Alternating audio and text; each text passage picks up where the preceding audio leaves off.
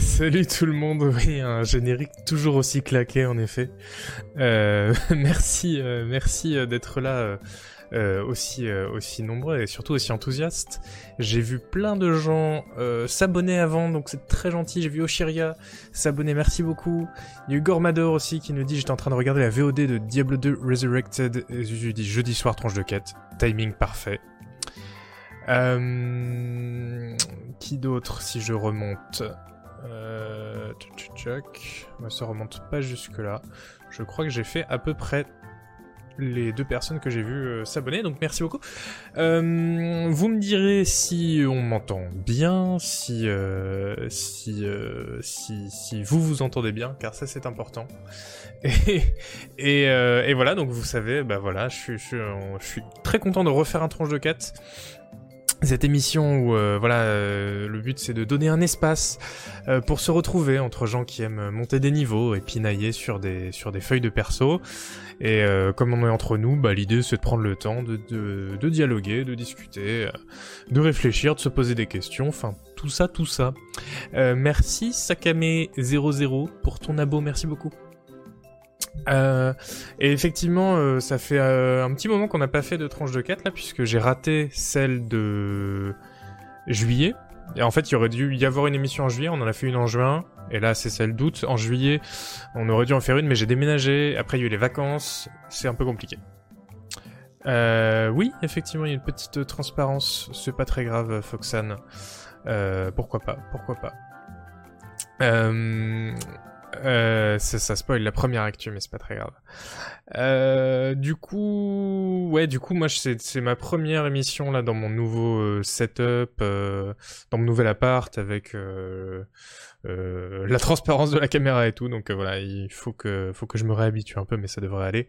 en tout cas, je me sens porté par votre, votre enthousiasme. J'ai vu j'ai vu aussi beaucoup de commentaires euh, sympas sur euh, Discord, sur Twitter et sur YouTube, euh, parce qu'on dirait pas, mais sur YouTube, les gens font des commentaires sympas sur, sur les dernières émissions, donc c'est toujours très agréable à lire et très sympa. Et puis quand il y a des retours constructifs, ça fait plaisir. je voulais vous dire aussi que les émissions sont dispo en podcast. Alors les émissions de Canard PC, mais aussi Tronche de 4 du coup. Euh, elles y sont pas toutes, mais apparemment euh, Jules, qui est formidable, euh, les a mises là et elles vont arriver sur Spotify, etc. Toutes les applis de podcast en, audio uniquement évidemment du coup. Merci Forolé Epsilon pour ton 23e mois d'abo, merci beaucoup. Euh, et euh, le replay de cette émission-là, que vous regardez ce soir, sera demain à 20h sur YouTube. Euh, ça devrait être dispo demain soir, en podcast, nous dit, nous dit Jules. Voilà. du coup, ce soir, ben, on a beaucoup de choses à rattraper. on va commencer par se faire toute l'actu de l'été, et en fait tout ce qu'on n'a pas pu faire aussi pendant l'émission de juillet.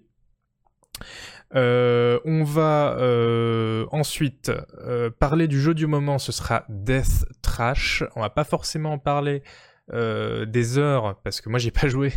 Enfin j'ai joué à la démo, mais voilà, on, dira ce qu'il y a à dire sur le jeu et ça c'est important, figurez-vous. ensuite, on parlera un peu de tout ce qui est sorti cet été. on enchaînera avec euh, les... Un souvenir souvenir, c'est notre rubrique rétro, pas si rétro que ça, puisqu'on va parler de Underrail, euh, qui est tout simplement mon jeu de rôle préféré. Donc ça, si ça vous intrigue, eh ben euh, restez. Et ensuite, on finira, si on a le temps, par un à surveiller, c'est-à-dire tous les jeux de rôle qui vont sortir, etc. En fait, pas tous, parce que j'en ai pas mis, j'ai pas mis toute ma réserve. Euh, mais comme ça, on pourra en refaire un euh, dans l'émission euh, d'après. Parce que moi, moi, moi, je suis comme ça, vous voyez, moi, je pense long terme. C'est, important. Je suis suis pas dans le, le temps court. Des news du jeu estonien que l'on ne nomme plus. Non, et j'ai même pas trouvé de prétexte pour vous passer un trailer de Disco Elysium ou quoi que ce soit ce soir. Donc je suis extrêmement peiné. Extrêmement peiné. Euh, et du coup, sans plus attendre, euh, on va euh, commencer par... Euh, par quoi? Par remercier voilà, attendez, parce que... Remercier Dalou qui a offert 10 abonnements à la communauté Canard PC. Bah oui, lui il arrive, fait tchac tchac tchac tchac tchac, boum. Et bah merci beaucoup Dalou, c'est vraiment très sympa. Et puis ça montre, encore une fois, chaque abo, ça montre que vous nous soutenez et ça c'est hyper hyper important. Donc vraiment merci. Et du coup on va... Ah, et du coup Gormador qui renchérit évidemment 10 abonnements en plus. Cette utilisateur a déjà offert 80 abonnements sur la chaîne. Merci beaucoup Gormador, c'est vraiment super sympa. 10 abonnements, c'est vraiment, euh, c'est vraiment euh, énorme. Euh, oui, fight de sub. oui, oui. Ah, ben, allez-y, hein. Moi, je, je vais pas faire. Oh non, arrêtez, hein, s'il vous plaît. arrêtez de nous donner de l'argent. non, non, vraiment. Merci beaucoup. On a atteint le train live direct niveau 4, d'accord. Il était à niveau 0, il a fait Et du coup, on est à 3% du niveau 5. Je pense qu'on va atteindre le niveau max d'ici peu. Vraiment, merci beaucoup. Euh, ça, ça c'est bien parce que en fait, euh, c'est vrai que c'est des émissions qui sont. Euh, alors, je sais que voilà, ça récompense aussi Canard PC euh, pour l'ensemble de son œuvre quand vous vous abonnez, hein, mais mais moi, j'aime bien que vous vous abonnez pendant Tronche de quête parce que c'est une émission, comme toutes les émissions Canard PC, qui met beaucoup de temps à préparer, beaucoup plus qu'on ne croit. J'ai beaucoup beaucoup de notes, etc. Et donc, c'est très sympa de voir que bah voilà que vous soutenez. Ah ouais, vous voulez jouer à la bataille du Sueb, vous êtes sûr nous dit. Oh non, s'il vous plaît. Oh non, arrêtez. Chiche, dit Dalou. Moi, de toute façon, je commence pas les actus tant qu'il n'y a pas eu 50 abonnements de données. Voilà, c'est comme ça. C'est... Merci Seb Iscariote pour ton euh, dixième mois d'abo. Merci beaucoup. Du coup, on est à 100% du train de live grâce à toi. Euh, merci beaucoup. Range cette CB Meteorion. Non, non, lui dites pas des choses comme ça. Sors cette CB Meteorion. Meteorion avec qui j'ai joué à Diablo 2 Resurrected euh, le week-end dernier, mais peut-être, peut-être qu'on en parlera pendant ce, stream, on verra. Ah bah voilà, bah évidemment, Iliane qui, s'approche par derrière, et là où on ne l'attendait pas, plante un petit couteau dans le cœur de Meteorion avec 10 abonnements offerts. Merci beaucoup Iliane. Iliane qui est euh, elle aussi une habituée des euh, offres d'abonnement sur la chaîne c'est très très gentil. Et en plus, Iliane aussi, j'ai joué à Diablo 2 Resurrected avec elle. Et c'était fort bien. Et on a été coupé par la fin de la bêta, c'était triste, c'était triste. Après, c'est du stream de Noël, le backstab. J'ai pas, pas, pas, pu suivre, mais, euh, mais, j'imagine bien. Bon, je vous propose qu'on avance quand même un peu. Parce que j'imagine que vous n'êtes pas euh, tous venus là pour euh, m'entendre dire merci euh, à des subs, même si, attention, c'est une part importante du stream, qu'on espère très importante. On va commencer. Alors, soyez indulgents avec le setup et tout, si je suis pas, si je me brêle et tout, mais là, normalement, ça devrait être ça. Pas du tout. Ça. Je me cache un peu, voilà. Ah oui, c'est vrai que c'est pour ça que la caméra était de l'autre côté, parce que du coup, je me cache avec le menu. Bon, c'est pas très grave. Bon, bref, on va commencer l'actu avec les rumeurs claquées sur Avowed. Alors, Avowed, c'est le, euh, le nouveau jeu d'Obsidian. C'est le, Skyrim, le Skyrim Killer fait par Obsidian, vous savez. Donc Obsidian, le studio qui a fait Pillars of Eternity, qui a fait The Outer Worlds, etc. Ils ont pas fait que des trucs bien, hein, voilà, c'est pas grave. Ils ont fait Fallout New Vegas quand même. Euh, c'était il y a longtemps. Euh, du coup, Avowed, bah, je vous propose qu'on se mette le trailer parce qu'on n'a jamais l'occasion d'en parler de Avowed parce qu'on a très peu d'infos dessus. Alors du coup, pour ça, je vais revenir là, je vais mettre le trailer. Et vous me dites, vous me direz dans le chat si on entend assez le, jeu. Comme ça, voilà, ça fait un petit entraînement. Euh, merci à Ken Corin pour ton abo aussi.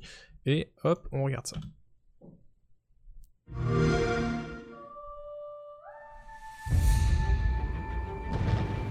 We have always known.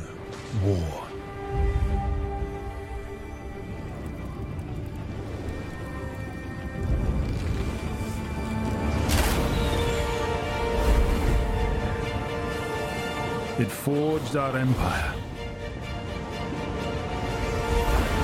Turned heroes into queens and kings. And decimated our foes.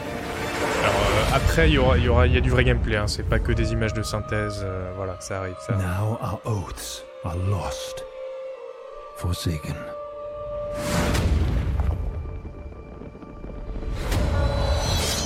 Must face the monsters our sins have borne. Tellement l'impression d'avoir déjà joué à ça. Is an oath worth the weight of a crown?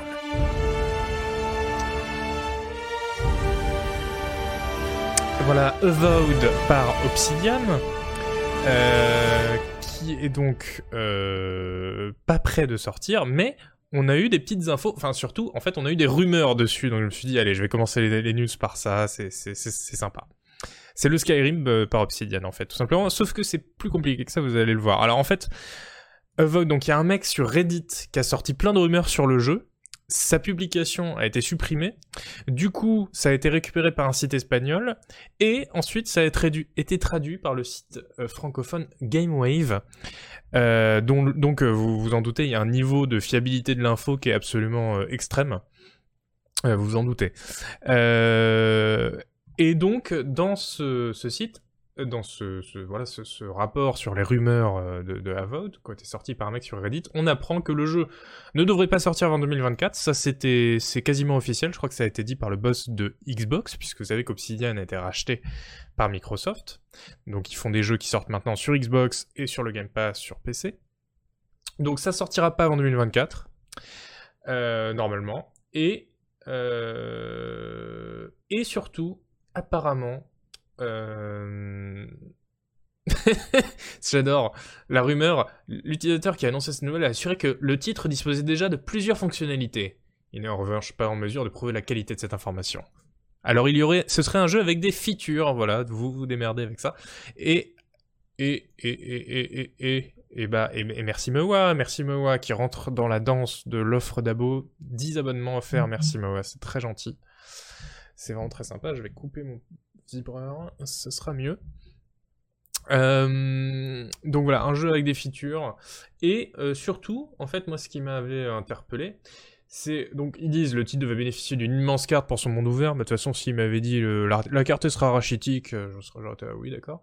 Et surtout, en fait, ce qu'avait déjà dit aussi Phil Spencer, le jeu devrait ressembler davantage à The Outer Worlds et non pas à The Elder Scrolls Skyrim. c'est là c'est mieux quand je, quand je zoome, je pense. Alors, euh, alors, un, c'est... Donc, outre la date, en fait, on a surtout appris, grâce à cet article, grâce à ces rumeurs, que c'est plus proche d'un jeu nul que d'un jeu bien. Donc, vous imaginez à quel point je, suis aux, aux, anges. Et surtout, je trouve ça... Enfin, je trouve ça normal qu'ils disent « Non, non, c'est pas un clone de tel autre jeu, c'est plus proche de ce qu'on a fait avant. » Mais à quel moment c'est un bon coup marketing de dire non, non, euh, non, non, c'est pas du tout comme Skyrim, c'est comme euh, tel autre jeu que tout le monde a, détesté. c'est bizarre. Enfin, tout le monde a détesté, non, mais. Mais euh, quand même, moi, je suis. je, suis un peu perplexe, il faut le dire. Il faut le dire. Mais à part ça, tout ce qu'on a vu du jeu, moi, ça me, ça me sauce bien. c'est évident que Obsidian cherche à faire un Skyrim killer, son propre Skyrim, le, jeu qui va enterrer Skyrim. Et maintenant qu'ils ont l'argent de Microsoft, euh, j'ai envie de dire que c'est possible. Il y a le talent en plus largement chez Obsidian maintenant pour faire ça. Euh, si euh, Josh Sawyer est pas trop occupé à faire son, jeu de rôle historique. Donc, donc pourquoi pas. Moi j'attends plus, plus d'infos, mais là c'était le, le moment rumeur pété si vous voulez. Bon, et maintenant je voudrais vous montrer la bande-annonce d'un jeu russe qu'on connaît depuis assez longtemps maintenant, mais c'est une nouvelle bande-annonce qui est sortie cet été, à l'E3 je crois, et euh, ça fait toujours zizir. Voilà, c'était Atomic Heart. Alors, euh, on, l'avait déjà vu évidemment, mais on n'avait pas vu cette nouvelle bande-annonce, donc je me suis dit que c'était toujours l'occasion d'en reparler. Donc, vous savez que c'est un jeu qui est développé et publié par euh, le studio russe Munfish. Et euh, voilà, c'est un peu le Bioshock sauce URSS en gros, et ça fait très envie. Un petit côté euh, immersive sim, euh, voilà, un petit côté Prey peut-être, qui fait assez envie. Ça sortira sur PC et toutes les plateformes possibles et imaginables. On sait pas quand. ils n'ont toujours pas dit donné de date de sortie. Euh, et en fait, euh, il y a même des rumeurs qui diraient que le jeu, des rumeurs internes qui diraient que le jeu euh, a été rebooté en, août 2018 donc il y a 3 ans, et que du coup, euh, voilà, il n'est pas aussi avancé qu'il devrait l'être. Mais bon, avec 3 ans de développement, ça devrait quand même aller. Merci Mick35850 pour ton 9 mois d'abo, merci beaucoup. Euh, avec le son à 10%, ah ouais, vraiment? Ah non, mais moi... Ah oui, non, mais vendu, vendu par la musique, oui, complètement, on est d'accord. Ah oui, non, il y a des gens qui sont là, qui regardent le trailer, qui font « Oh, la musique, quand même, pas, pas ouf. » Ah non, moi, justement, ça fait partie de la DA. Mais non, mais arrêtez, c'est cool, franchement. Vous n'aimez pas la joie, c'est ça votre problème. Euh, et du coup, ah oui, je vous avais trouvé qu'est-ce que c'est quoi comme jeu. Alors d'après Wikipédia, cet Atomic Heart se déroule en Union soviétique dans une réalité alternative en 1955, euh, où des technologies comme l'internet, les hologrammes et les robots ont déjà été inventés. Le personnage principal est un agent du KGB euh, instable mentalement qui s'appelle P3 et qui est envoyé par le gouvernement pour enquêter dans une manufacture de, trucs technologiques apparemment, qui ne répond plus. Euh... Ah non, non, non, mais moi je baisse la musique dans les jeux, hein, bien sûr, bien sûr. Non, un peu timivant. Pas, pas totalement, mais un peu. Et ça dépend des jeux. Là, euh, si la, musique est cool, quand la musique est bonne, vous savez, voilà. Moi je, reste, y a pas de problème. Bon, euh, maintenant qu'on a vu ça, je vous propose c'est même pas moi qui vous le propose, c'est IGN France qui nous propose six nouveaux détails sur Starfield, donc le nouveau jeu de Bethesda, le prochain jeu de... Non, c'est pas leur prochain jeu, ils font un truc avant. Non, si, non, c'est ça, c'est le prochain jeu de Bethesda, et après ils feront euh, le, le, The Elder Scrolls 6. Euh, Starfield, donc euh, le Skyrim dans l'espace de Bethesda, hein, puisque on a vu donc euh, Skyrim en moins bien d'Obsidian, là c'est Skyrim dans l'espace. dans deux ans on aura Skyrim à la plage, Skyrim fait ses courses, ça va être très bien. Et donc IGN France a compilé comme ça six nouveaux détails que le que Todd Howard, donc le, grand Manitou de Bethesda, a donné sur le jeu dans une interview au Télégraphe. Et donc il nous résume donc le Je vous zoomer un peu. Euh... Comme ça. Alors déjà, euh... non, c'est trop là.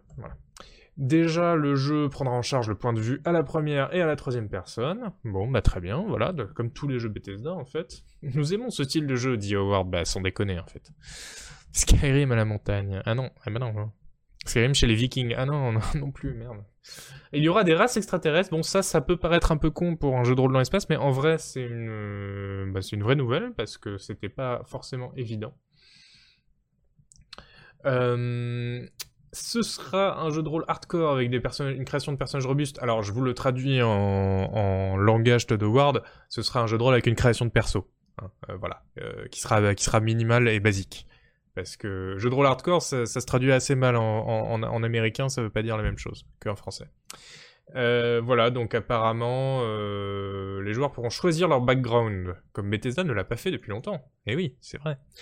Euh, c'est vrai que dans Fallout 4, ah, je sais plus, je sais plus. Mais bon, bref, voilà. C'est déjà bien. Moi, s'il y a une création de perso je suis content. Il n'y a pas de problème. Euh, hardcore, la vie ne remonte pas tout seul, toute seule. Ah non, non, non, alors là c'est encore autre chose. C'est pas la difficulté du jeu qui, note, c'est la, la, profondeur en fait, quand ils disent RPG hardcore. Non, non, là pour le coup, euh, mais, mais, euh, mais, c'est c'est pas non plus un bon objectif pour qualifier la, profondeur, hein, mais c'est pas très grave. Starfield vous laisse tester ses limites. Il y a Todd qui dit Nous aimons vous mettre dans un monde où nous ne vous tirons pas par le bout du nez en vous disant que vous devez faire X, Y et Z. Euh. Pardon? Pardon? Bethesda, ils aiment pas nous dire vous devez aller faire X, Y et Z. Moi, la dernière fois que j'ai lancé Skyrim, j'avais une liste de quêtes longue comme as. Euh, et c'était un peu le jeu le plus dirigé du monde. Donc, euh, d'accord. Euh... ah non, mais ça dénonce. Ça dénonce, attention. Hein.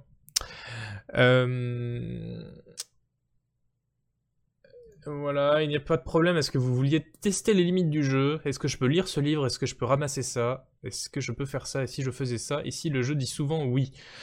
Oui, bah comme dans Skyrim, on peut ramasser des objets et lire des livres. Tonnerre d'applaudissements. Euh, d'applaudissements. Alors par contre, pour tuer les PNJ importants qui donnent des quêtes, évidemment, le jeu dira non. Hein. il faudra pas non plus euh, déconner. Euh, ce sera le moteur. Est-ce que ce sera le moteur tout pété de Skyrim? Alors oui, évidemment, ce sera. Alors non, ce sera le, nouveau euh, Game Brio. le Creation Engine, Engine, je crois que maintenant ça s'appelle comme ça. Euh, mais oui, en fait, euh, mais attendez, je vous en parle après, on fait d'abord l'article. Il y a des centaines d'heures de contenu, bon bah ça ok, c'est toujours un jeu à monde ouvert, pas un univers ouvert. Alors ça c'est important, parce qu'en fait dans l'interview on dit à Todd Howard, c'est un jeu à monde ouvert ou à univers ouvert?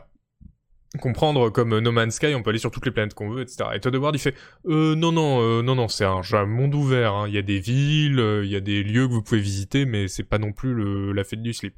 Et ce qui est, ce qui est très bien, c'est très bien qu'il ait répondu ça parce que enfin enfin No Man's Sky est complètement inintéressant euh, à explorer euh, en, en, termes de jeu de rôle quoi. Ce qu'il faut dans un jeu de rôle, c'est des, des endroits designés à la main euh, et des PNJ écrits à la main, etc. Pas du procédural et du coup, du coup, c'est plutôt une bonne nouvelle qu'ils disent ça. Mais oui, mais je le dis à chaque fois que je parle de Starfield. Hein, là, Bethesda est vraiment une croisée des, des chemins parce que euh, ils ont vraiment poussé leur moteur jusqu'à ses limites dans Fallout 4. Et Fallout 4, c'est une ressucée en fait de Fallout 3, qui était déjà une ressucée de Oblivion avec des flingues. Euh, donc c'est et là, ils se lancent dans un truc complètement nouveau et ils sont attendus au tournant. Et la dernière fois que c'est arrivé, ils ont fait Fallout 76 qui a été très très mal reçu. Et il y a vraiment euh, une théorie en fait qui, qui, circule qui dit que Bethesda ils savent pas ce qu'ils font c'est des modeurs en fait à la base. On se rappelle du du du, du casque euh, du, du, du métro dans Fallout 3 qui est en fait un mec qui court avec son casque qui est le métro et il court sous le sol avec juste le casque qui dépasse. Enfin et euh, et du coup là se lancer dans un grand jeu ambitieux comme ça sur leur toujours leur moteur euh, bricolé à l'arrache, enfin qui tient que par des fils. Euh, moi, je, veux, que ce soit très bien, mais j'ai peur, quoi, parce que ils ont montré en fait qu'ils étaient pas complètement à la hauteur. Alors depuis, ils ont été rachetés par, euh, par euh, Microsoft, donc euh, ils, auront plus de thunes, c'est déjà ça. Mais c'est vrai que c'est vrai que bah, c'est un nouveau défi pour eux, à voir s'ils vont le relever, quoi. Tout simplement. Et on, leur souhaite de, le relever, voilà, évidemment. sinon, ils ont certainement appris depuis. Oui, oui, oui, bah ils ont appris, euh, appris que se faire racheter, ça donnait plus de moyens, j'espère. le JDR procédural, c'est la prochaine étape du JDR avec un poil d'heuristique et une IA qui apprend. Oui et non, hein, quand on voit euh, Dungeon, euh, on voit que c'est pas la prochaine étape, c'est dans trois ou quatre étapes quand même. Déjà, faites des jeux aussi bien que Disco Elysium, et puis on en reparlera. Déjà. Faut, voilà, faudrait apprendre à marcher avant d'apprendre à courir, quoi. savoir faire des bonnes histoires qui marchent euh, avant d'essayer de, les faire faire par une IA, quoi. Merci Totodoc pour ton abo Prime. On nous souhaite d'avoir des bons jeux, bah oui, oui, tout à fait, mais bon là on repose pas que sur Starfield pour ça. Euh, et si on se mettait une petite vidéo d'une petite extension pour le petit Westland 3 euh, voilà, donc euh, un nouveau DLC pour, euh, Westland 3. alors, donc ça s'appelle The Cult of the Holy Detonation, le culte de la sainte détonation. et on nous, on nous dit que dans les profondeurs de la base militaire de Cheyenne Mountain, des sectes de mutants vénèrent une antique divinité dénommée la Sainte Détonation. Une explosion nucléaire figée en stase. Qu'il s'agisse d'un dieu, d'une expérience scientifique ou d'un miracle accidentel, l'énergie de la détonation pourrait alimenter Colorado Springs, donc c'est la, ville qui sert de QG en fait dans Westland 3, pendant des siècles, ou l'anéantir en un clin d'œil. Les sectes rivales se disputent le droit de vénérer leur divinité, et blablabla, et blablabla, blablabla, une ultime mission pour les Rangers dans le Colorado. Ultime mission, ça veut dire que c'est le dernier DLC, ou c'est juste une mauvaise traduction de leur part? Je sais pas. Le résultat promet d'être explosif. Jeu de mots. Euh, merci Donald67 pour ton abo, merci beaucoup. Euh, alors, et après on nous dit plus, plus précisément, la secte de la Sainte Détonation, d'accord, ça c'est le titre français, élargit l'expérience Wasteland 3 avec un détour par la base de Cheyenne Mountain, rempli de nouveaux personnages, ennemis inédits, de combats difficiles, de nouvelles armes et armes et des armures puissantes. Votre escouade de rangers sera mise à rude épreuve, bla bla bla bla bla, face à une résistance plus que farouche. Les rangers devront éteindre des réacteurs, purger des systèmes de ventilation et se défendre de leur mieux, bla bla bla bla bla bla bla bla bla au fin fond d'un bunker militaire en ruine. Alors, euh... alors, prudence et confiance. Voilà, ce sont mes, mes deux règles dans la vie. Euh, alors voilà, déjà s'il n'y a pas la Stargate, exactement euh, Corby, euh, parce que vous savez que le complexe de Cheyenne Mountain, c'est une super base de l'armée américaine qu'on voit dans plein plein de films, de séries, etc. C'est là qu'il y a donc la base humaine de, Stargate, euh, SG1. Merci Granit pour ton, pour abo, merci beaucoup. Huitième mois déjà, comme le temps file. Euh, et euh, ça fait, euh, bah, ça donne envie en fait d'explorer cette, cette base. D'ailleurs, je vous recommande de regarder sur YouTube des documentaires sur la base de Cheyenne Mountain, donc qui est la base qui est censée survivre à une détonation directe de, de missiles nucléaires. Il y a des portes qui, qui sont épaisses comme mon appart. Enfin, c'est le délire.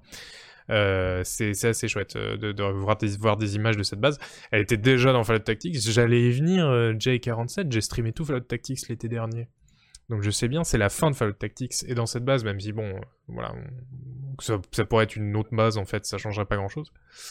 C'est le NORAD, oui, je crois que c'est le NORAD, absolument.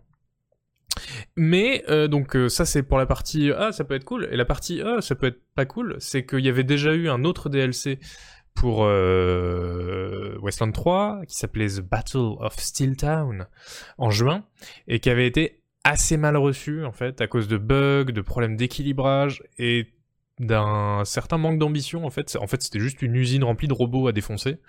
Enfin je, caricature un peu mais voilà ça s'est fait assez mal recevoir. Et donc, euh, ce nouveau DLC là coûtera 12 euros. 12 heureux, oui. Vous devrez trouver 12 personnes heureuses et les, sacrifier, quoi, tout simplement.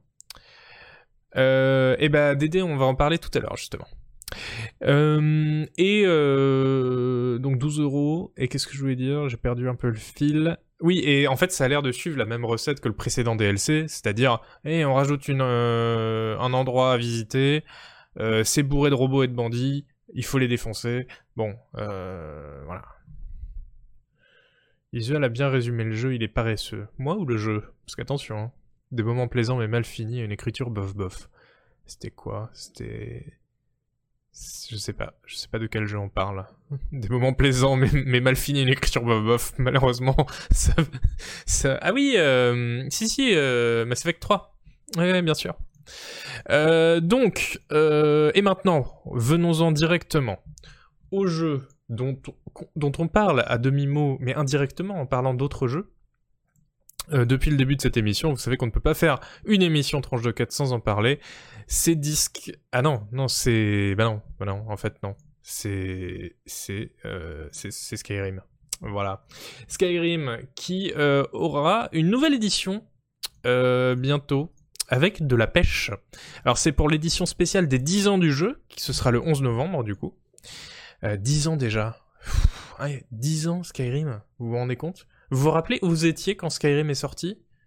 Moi c'est comme moi j'ai deux trucs comme ça, j'ai le 11 septembre et la sortie de Skyrim. Je me rappelle de la soirée que j'ai fait euh, à jouer au jeu Day One euh, sur un PC qui, qui était en train de mourir euh, en se noyant dans son sang.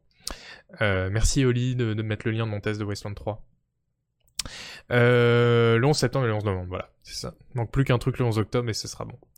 Euh, et non mais c'est, j'avais passé, j'avais passé une super soirée parce qu'à l'époque, euh, maintenant c'est facile de dire oh, Skyrim, bah, quand même, mais euh, les, le premier contact avec Skyrim, le premier contact avec Skyrim, c'était pas rien. Quand on arrive, surtout quand on sort du premier donjon et qu'on arrive face aux montagnes enneigées avec les vallées à perte de vue et tout, enfin c'était c'était incroyable quoi.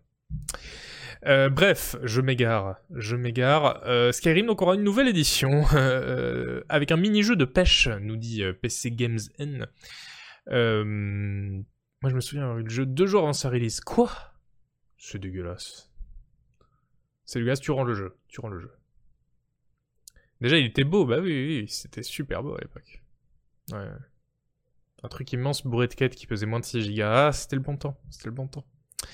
Euh, donc euh, pour cette nouvelle édition, euh, il y aura une mise à jour avec donc déjà il y aura plein de nouveaux objets etc si vous l'achetez, mais il y aura aussi une mise à jour gratuite qui apportera de la pêche avec donc plein de poissons à pêcher et un petit mini-jeu qui à mon avis n'est pas un argument pour réinstaller le jeu. Hein. Vous n'allez pas vous dire ah il faut que je réinstalle Skyrim, il y a de la pêche. Mais pourquoi, pourquoi pas? Euh, Je rappelle que la dernière release de Skyrim, euh, ça datait quand même de 2018, hein, avec une édition VR en 2018. Parce que la Special Edition, c'était quand même deux ans plus tôt. J'ai l'impression que c'était plus récent, moi, mais non, c'était bien 2016. Et euh, sinon, attendez, on va faire un petit sondage. Blam. J'écris n'importe comment. Oui, et vous profitez du bruit de mon clavier, je pense.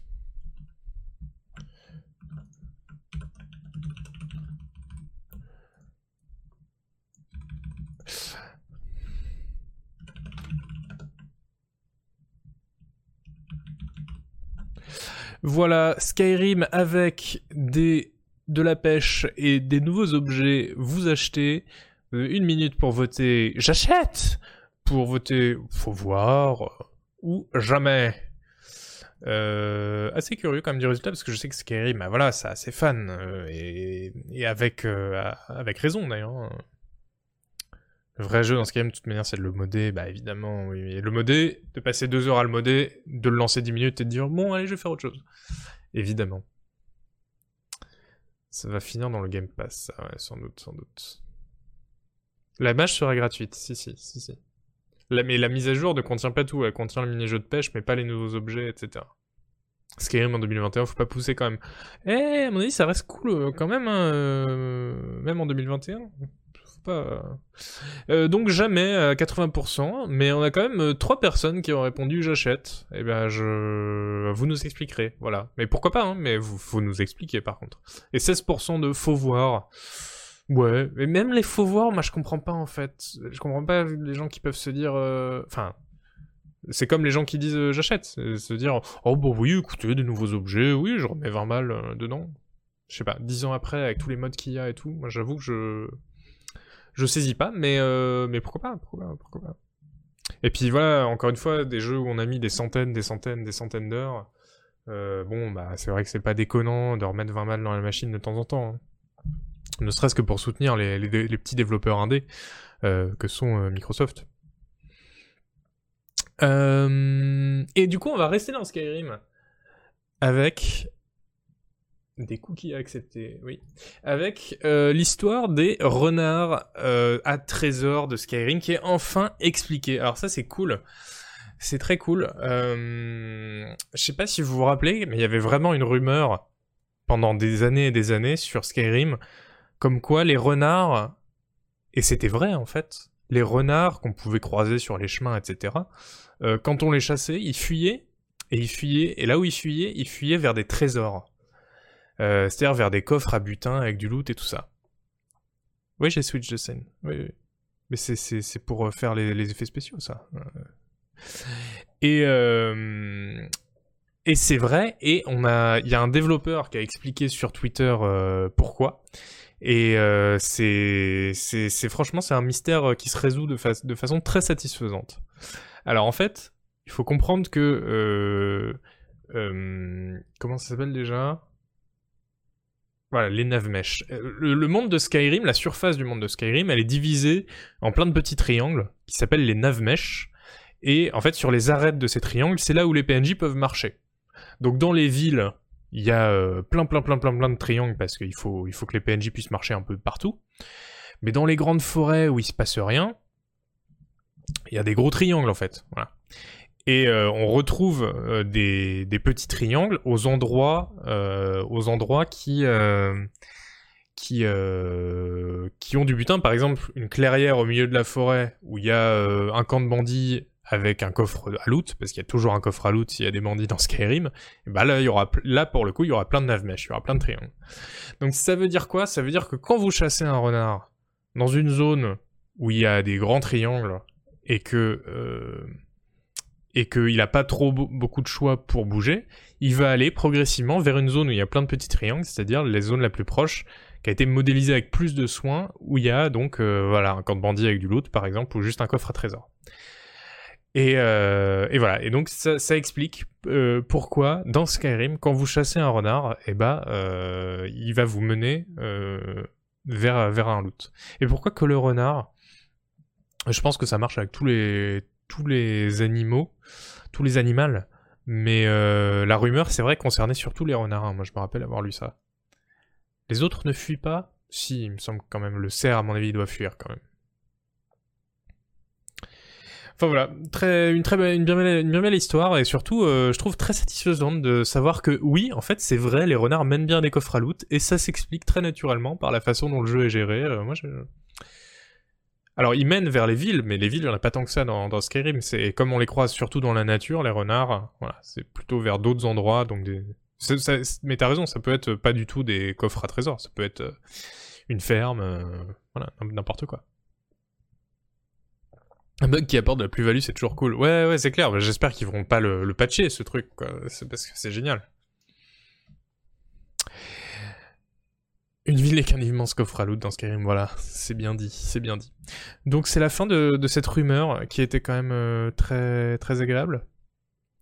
Et maintenant, je vous propose un trailer qui va, euh, qui va vous mitiger, je pense. Euh, qui va vous mitiger, mais, mais on en parle juste après. Euh, d'un jeu que vous connaissez déjà de toute façon. hein. C'est parti. Voilà Magic Legends. euh, donc euh, vous avez vu, c'est un genre de Diablo avec du deck building, deck, building. Et, donc la news c'est que le jeu bah il est ferme. J'adore montrer des trucs en disant, hé regardez ce jeu existe pas en fait du coup. Non en fait le jeu était en open beta depuis mars. Il n'était pas encore officiellement sorti. Et puis euh, là en octobre les, les serveurs vont fermer euh, avec euh, des développeurs en fait qui reconnaissent qu'ils se sont qui se sont plantés.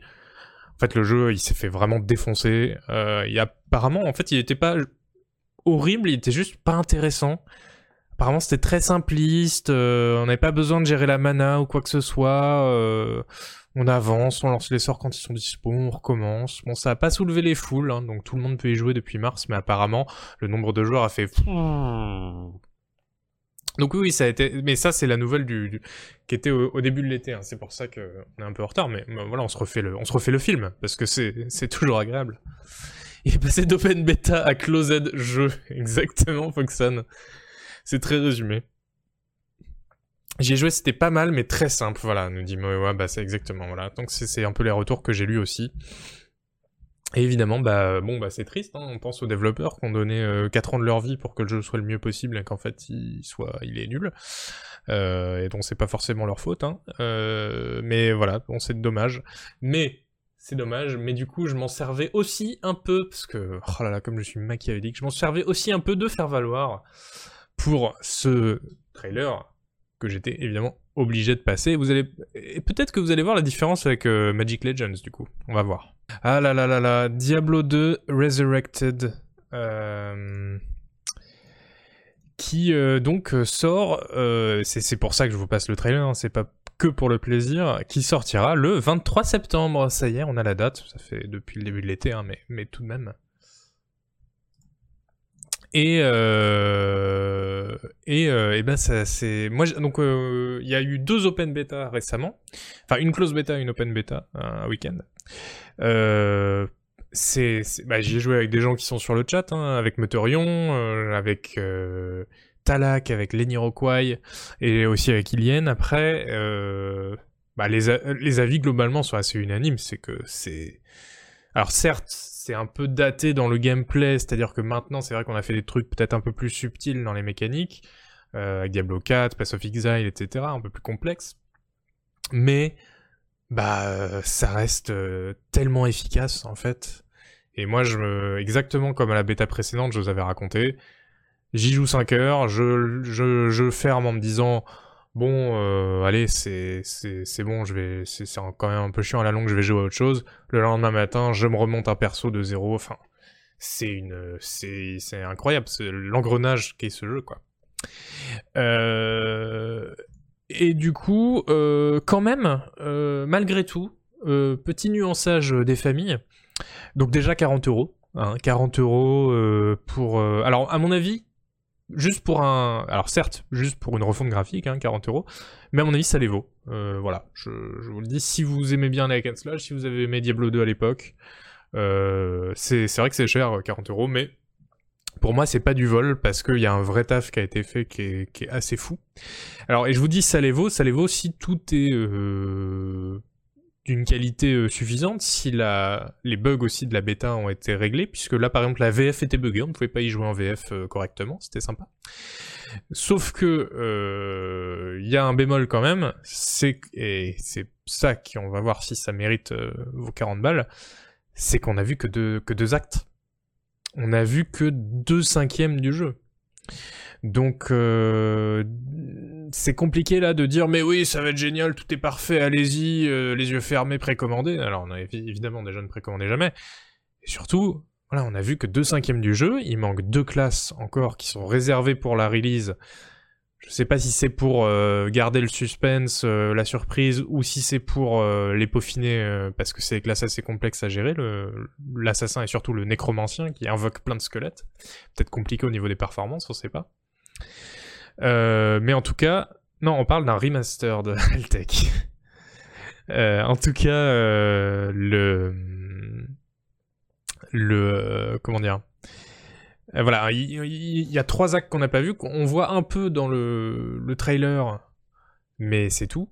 Et ça, c'est un vrai problème en fait. Du coup, ça, pose des vraies questions sur l'état du jeu, d'autant que la bêta avec deux actes, vous voyez qu'il y avait quand même pas mal de, soucis déjà, quoi. Donc, euh, donc voilà. À, à, voir. C'est aussi une bonne occasion euh, de vous reparler vite fait au cas où vous êtes, vous, au cas où vous n'êtes pas au courant. Euh, vous reparler de ce qui s'est passé à Blizzard cet été. Je vais pas trop m'étendre là-dessus parce que j'en ai beaucoup parlé en stream. J'ai aussi fait un article sur chez sur Canard PC Non, chez Canard PC sur Blizzard, sur, la, sur ça. Euh, voilà. Euh, Blizzard euh, a pas passé un super été parce que il y a, y a l'État de Californie, en gros, une branche de l'État de Californie qui a porté plainte contre Blizzard en disant mais en fait on a des témoignages, on a des, des plein d'éléments qui montrent que vous avez discriminé vos employés femmes, vous ne les promeuvez pas assez, vous ne les traitez pas bien, il y a des traditions euh, dans l'open space avec les, hommes qui foutent rien, ou qui rampent à travers les open space d'employés femmes en, employés femmes, enfin... Voilà, avec des histoires qui parfois sont allées très très loin, donc les, les employés de Blizzard ont fait une grève en juillet, euh, le PDG de Blizzard était en mode full damage control en disant non non mais pas du tout mais ça va aller, mais réponse assez insuffisante pour les salariés, c'est suite à ça qu'ils ont fait grève. Enfin bref. Tout ça pour vous dire que du coup Blizzard là est un peu en train de vivre une phase de transformation et il y a plein de salariés là qui se sont mobilisés pour que ça change parce que il y a aussi le, le, leur département RH qui est euh, qui est euh, visé par par la plainte comme accusé d'avoir couvert systématiquement les agresseurs etc.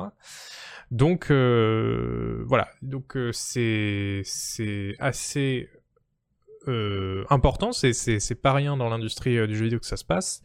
Et évidemment, bah, soutien aux salariés de Blizzard qui ont subi ce genre de pratiques, si elles sont avérées. A priori, il y, a, y, a, pas énormément de doutes. Et en tout cas, voilà, tout ça c'est sur le site de Canard PC. donc c'est voilà, mon article là-dessus est paru il y a quelques jours. Euh, si vous voulez avoir un bon résumé de tout ce qui se passe, euh, tout ce qui s'est passé chez Blizzard, de toute l'affaire, euh, je vous laisse aller le consulter. Voilà, non mais je trouvais ça important d'en parler déjà parce qu'on parle de Diablo 2, puis parce que Blizzard bah, et les jeux de rôle, c'est quand même pas rien. Et c'est toujours bien de se tenir au courant. Voilà, Oli vous met le lien dans le chat, merci Oli. Maintenant, Maintenant, je voulais faire une petite actu bah, qui, me fait plaisir. Écoutez, c'est mon émission, voilà. C'est mon émission, donc si j'ai envie de parler de Fallout, euh, je parle de Fallout, voilà. Vous n'allez pas m'enlever ça. Non, en fait, c'est euh, le site obscur falloutgeneration.com. Qu'est-ce que c'est? Non, euh, disclaimer, j'étais admin de ce site il y a bien longtemps, à une époque où il s'appelait encore fallout-3.com, puisqu'on pensait que Fallout 3 allait être bien. c'est la preuve que quand on est jeune, on n'est pas forcément très intelligent. Euh, et euh, après, il a été renommé en autre chose, du coup. Euh, mais du coup, ça fait bien longtemps que je n'y suis plus, et il continue évidemment de tourner. Et ils ont traduit en français le mode Fallout et tu. Fallout et toi, en gros. Hein. Si, si. Fallout tu j'en avais déjà parlé, je crois, dans, dans euh, le dans ton jeu quête. Euh, c'est une donc comme il dit sur le site, hein, c'est une réplique de Fallout 1 dans le moteur de Fallout 2, quasiment à l'identique. Donc en fait, c'est voilà, c'est Fallout 1 avec le moteur de, avec les, les, améliorations du moteur de, de Fallout 2 c'est le même moteur mais qui a été mis à jour en fait. Et donc ça permet d'avoir de jouer à Fallout 1 en ayant beaucoup moins de bugs, en ayant le contrôle des compagnons, les portes qui se referment automatiquement, c'est important en vrai. Euh, toutes les features en fait qui ont été amenées par, par euh, Fallout 2, notamment le poussage des PNJ, parce que vous, je, comment dire, vous vous rappelez peut-être que dans Fallout 2 vous pouvez pousser les PNJ, c'est-à-dire euh, vous voulez sortir d'une maison, il euh, y a un PNJ qui vous bloque, un de vos compagnons, parce qu'il est dans le seuil de la porte, il veut pas bouger, vous pouvez cliquer sur lui et le, pousser, et comme ça il se décale d'une case, vous pouvez sortir. Et ça dans Fallout 1 on pouvait pas le faire, que dans Fallout 2. Et du coup maintenant on peut le faire grâce à ce mode. Euh, et du coup c'est bien, parce que ça évite d'avoir un game over quand, un PNJ décide de nous bloquer. Euh, ça permet aussi d'avoir un personnage joueur avec d'autres skins. Vous savez qu'il y a plein de skins différents qui ont été développés par la communauté de modding de Fallout avec au QG euh, no, Mutants Allowed au fil des ans, donc notamment un, personnage joueur avec euh, des, cheveux longs ou un personnage joueur chauve, etc. donc voilà, ça permet d'avoir toutes ces améliorations là. ça a été traduit en français par l'équipe de Génération Fallout, notamment Okai, je crois. donc bah voilà, un grand merci à lui. C'est toujours cool d'avoir ce mode en français, mode qui a été fait par un Allemand que je connais bien qui s'appelle Lex, et qui a fait d'autres modes euh, avant pour Fallout, qui a fait Phone Line 2238, qui a fait euh, Shattered Destiny aussi. Enfin voilà, tout ça, tout ça. Euh, donc, message d'intérêt général, si vous voulez jouer à Fallout 1, jouez à Fallout et tu. Voilà, tout simplement, dont la traduction française est sur Génération fallout-génération.com. Voilà. Euh, maintenant, pour une actu qui n'intéressera pas que deux personnes dans le monde, euh, un petit... Je, ça je sais, ça je sais, à chaque fois que je le mets les gens sont là. Ah oui Oh mais c'est génial Bah oui, bah oui, non mais on sait ce que vous voulez, hein. On sait ce que vous voulez. Mais c'est quoi? Mais c'est génial Bah oui, oui, oui, bah oui, merci, merci. voilà, Songs of Conquest. Euh, Songs of Conquest. Euh, donc c'est un hommage aux vieux Heroes of Might and Magic, vous le, vous le, vous le savez. On en a déjà parlé ici. Là, pourquoi on en parle? Parce que c'est la première fois qu'on voit les combats. Euh, parce que jusqu'à il y a peu de temps, on savait que ça existait, on savait que c'était très beau et que ça avait l'air très réussi. On savait pas à quoi ressembleraient les combats, à quoi ressemblerait le gameplay en fait, tout simplement. et donc là, c'est le, c'est le cas. Euh, j'avais fait un article avec interview des développeurs euh, l'hiver dernier dans Canard PC. Ils avaient répondu à pas mal de mes questions, c'était assez intéressant. Euh, et, voilà, ça, ça, nous avait permis de voir qu'effectivement le jeu est sublime. Et moi je trouve ça super bien le côté pixel art qu'ils ont conservé en fait des vieux Heroes of Might and Magic, mais avec un look, vous voyez, c'est vraiment moderne. C'est avec des très beaux éclairages, etc. Euh, ça fait très envie. Et oui, euh, bah oui, oui, on parle des jeux vidéo de rôle et les CRPG. C'est pas nouveau. Mais tu peux rester quand même. Euh, vu que tout ce qu'édite Coffee Stain et de l'or en barre, ça laisse peu d'hésitation, nous dit Nougat, c'est vrai que voilà, il y a peu de doutes. Merci Oli d'avoir mis le lien vers mon article dans le chat, voilà, vous pouvez aller lire. Alors du coup, maintenant, dans l'article, je disais pas, mais maintenant, oui, on a vu à quoi ressemblent les combats, et ça, ça ressemble vraiment au vieux Rise of Might Magic, quoi. Je rappelle peut-être vite fait ce qui, euh, pour moi, sont les deux nouveautés principales du jeu, alors à part le look, évidemment, enfin les nouveautés par rapport à la formule des vieux Heroes of Might and Magic, hein, on, le, rappelle. Euh, déjà, il n'y a pas une place illimitée dans les, constructions de bâtiments dans les villes.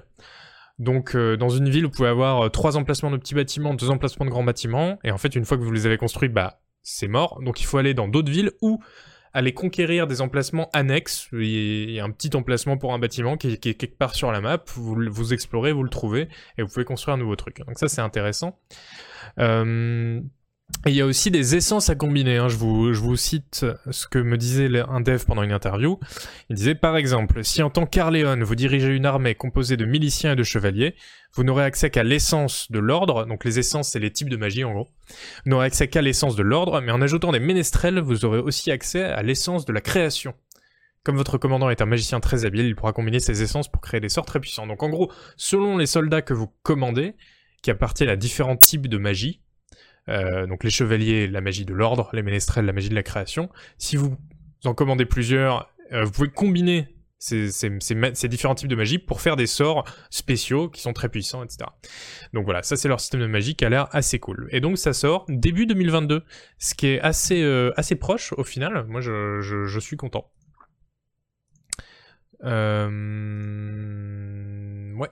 Ouais, ouais, ouais, ouais, ouais. Qu'est-ce que je... Ah oui, je peux faire ça. Ah, c'est mieux. Euh... désolé, je règle un petit truc en régie.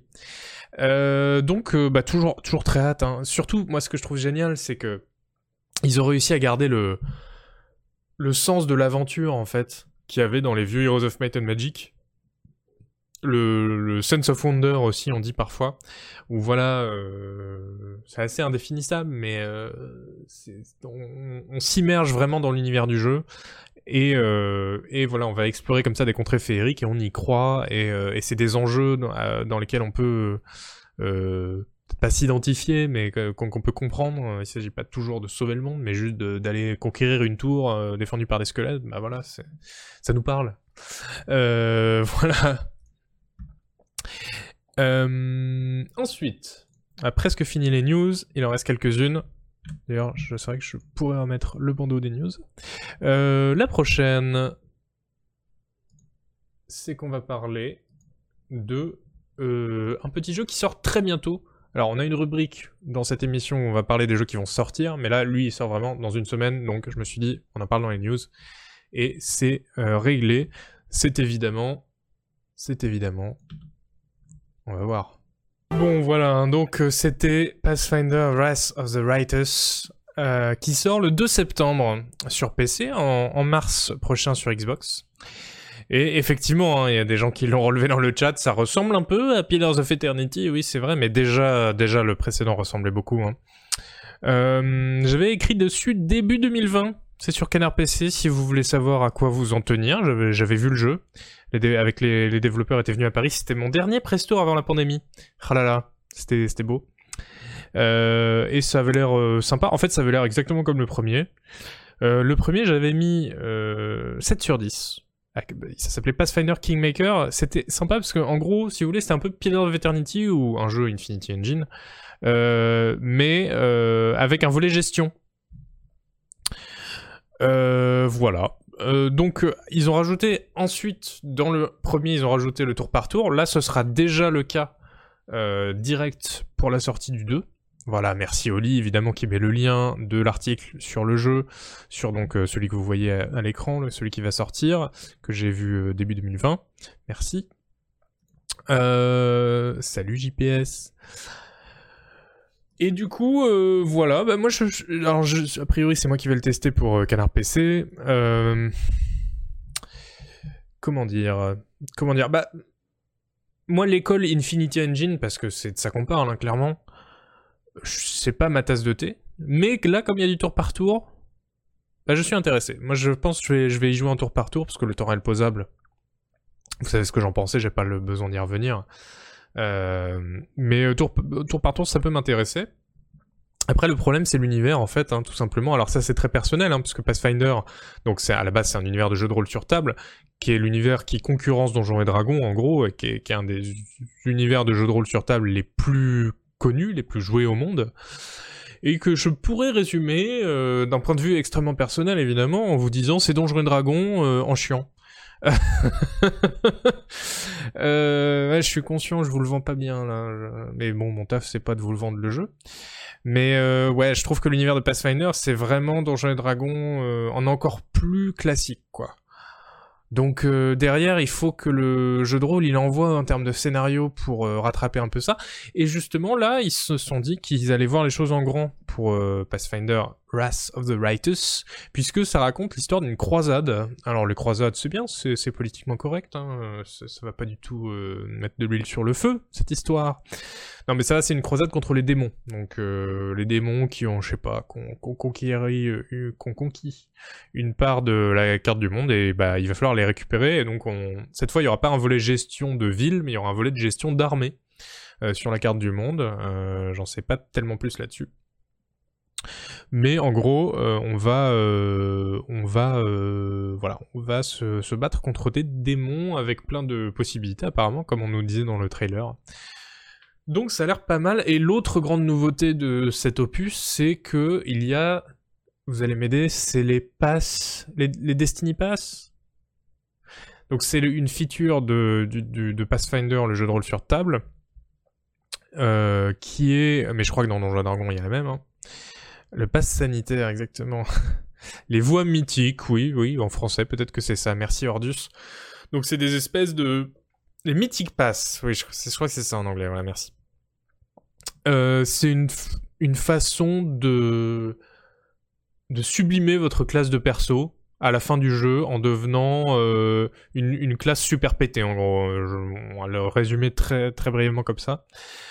Euh, et, voilà, parmi, parmi d'autres, parmi tout un tout, parmi tout un choix de classes, je vais arriver à le dire.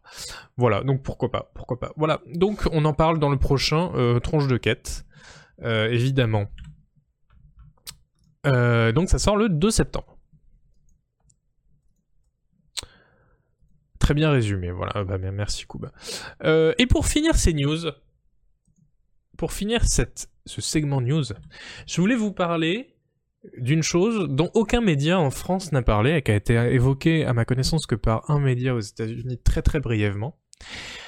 Je sais pas si vous vous rappelez, concentrez-vous, hein, attention. Je sais pas si vous vous rappelez, mais euh, New Blood Interactive, donc c'est l'éditeur qui a fait Dusk et Amityville, il a sorti une vidéo présentant toutes ses sorties à venir pendant l'E3, pendant le PC Gaming Show. Et je vais vous passer 20, 20 secondes de vidéo pour vous rafraîchir la mémoire. Et dans ces 20 secondes, vous allez voir, il y a quelque chose qui, moi déjà à l'époque, m'avait interpellé. Et on va voir si vous le repérez. Attention, ça va être assez rapide. Voilà. Alors, est-ce que vous avez repéré le non pas l'intrus, mais euh, le, passage avec quelque chose euh, d'intrigant? Il y a effectivement dans cette vidéo qui dure en tout une dizaine de minutes, je crois, il y a une seconde où on voit euh, un jeu de rôle à l'isométrique qui fait très Fallout, effectivement, pour pour vous montrer l'image que j'ai retrouvée, et cette fois en couleur, c'est ça. Alors désolé, elle est un peu en petit. Et effectivement, on se dit que quand même, euh, il y a un air de famille, quoi, avec quelque chose qu'on connaît. Et eh ben, euh, le site PC Gamer, du coup, a été demandé au PDG de New Blood, donc l'éditeur dont c'était la conférence, ce que c'était, et le mec a répondu c'est un jeu de rôle au style de Fallout, qui est un, un, de mes projets euh, qui, voilà de Fallout qui est un de mes un de mes jeux favoris de, tous les temps c'est mon genre favori de jeu et euh, c'est un peu son dream project au mec euh, il dit si ça si ça se fait ce sera fait dans 10 ans je vais y passer 10 ans pour que ce soit le, mieux possible etc donc voilà et l'info la vraie info dans tout ça c'est pas que il y a ce jeu-là qui est en prod et qui va sortir dans, dans les 10 ans. C'est que c'est le taf de Red 888 Guns. Que les gens qui suivent bien le, milieu de Fallout connaissent bien, puisque c'est un artiste dont la spécialité depuis des années et des années, c'est de proposer des variantes de Fallout 2 en 3D. Et c'est ultra bluffant, je propose qu'on aille voir son DeviantArt. Euh... Ah alors sans le mode sombre qui fait tout casser. Voilà. Euh, voilà, donc par exemple, il a refait Fallout New Vegas en vue isométrique en 3D. Alors c'est évidemment juste un concept art, il hein, n'y a pas de jeu, c'est un mock-up fait, dans, fait, dans, fait en Photoshop. On va zoomer un peu. Mais voilà, bah écoutez, voilà, juste comme ça, le mec s'est dit, bah allez, je vais, je vais faire ça. Et c'est euh, très très euh, impressionnant, évidemment. Euh, il a fait aussi des concepts d'un Fallout en URSS, écoutez, voilà, volontiers. Euh, il a aussi proposé euh, plusieurs screens de ce que pourrait donner des scènes de Fallout 2 en 3D. Donc ça, c'est une scène célèbre de, Fallout 2, un, échange de drogue près de New Reno. et... C'était dans la page d'avant que je l'ai vu, voilà. Et ça, par exemple... Non Ah non, j'ai vu trop. Ah non, c'est bon. Et ça, donc par exemple, c'est Clamas, la première ville de Fallout 2, qu'il a refait en, euh, en 3D. On pourrait avoir le lien de son DeviantArt, mais bien sûr, bien sûr, je vous le mets. Hop. Voilà, c'est euh, très, très impressionnant. Et donc, euh, alors, il a d'ailleurs travaillé sur le mode Olympus, mais on va en parler euh, plus tard dans l'émission. Vous rappelez-vous juste de, ce nom, Red 888 Guns. Alors attention, confondez pas avec. Il y a des, des, des captures d'écran de Fallout 3 version isométrique qui avait été faite par Chris Bischoff, l'un des frères Bischoff qui sont les développeurs de Static de Beautiful Desolation, donc ne confondez pas les deux. Euh, lui, il n'a pas fait Fallout 3 version isométrique, il fait euh, des trucs à sa sauce. Par contre, il a fait du coup Fallout New Vegas sauce euh, isométrique. Et donc, quand on voit des trucs comme ça, on se dit, bah ouais, en fait, c'est bien qu'il y ait quelqu'un qui soit dit, toi, je vais te mettre dans une pièce, je vais te donner de l'argent et tu vas me sortir un jeu. ça me paraît tout à fait, tout à fait une bonne, une bonne idée. Salut Kabuka, j'espère que ça va. Donc euh, voilà, ça, fait envie. Et donc euh, c'est en train d'être fait par l'éditeur euh, New Blood Interactive. Voilà qui conclut notre segment news. Et nous allons maintenant passer au jeu du moment. Et le jeu du moment, c'est un jeu qui s'appelle Death Voilà, Death qui est sorti, là ça y est, en accès anticipé sur Steam. Euh, c'est sorti même le 5 août, très exactement. On va se mettre en fond, petit truc, voilà, comme ça. Euh, euh, et, ça a l'air de, déchirer. Alors, dans le chat, les gens qui disent ah mais est-ce qu'on avait eu un stream dessus? Oui, c'était moi qui avais streamé la démo et c'est d'ailleurs le seul moment où j'ai joué au jeu.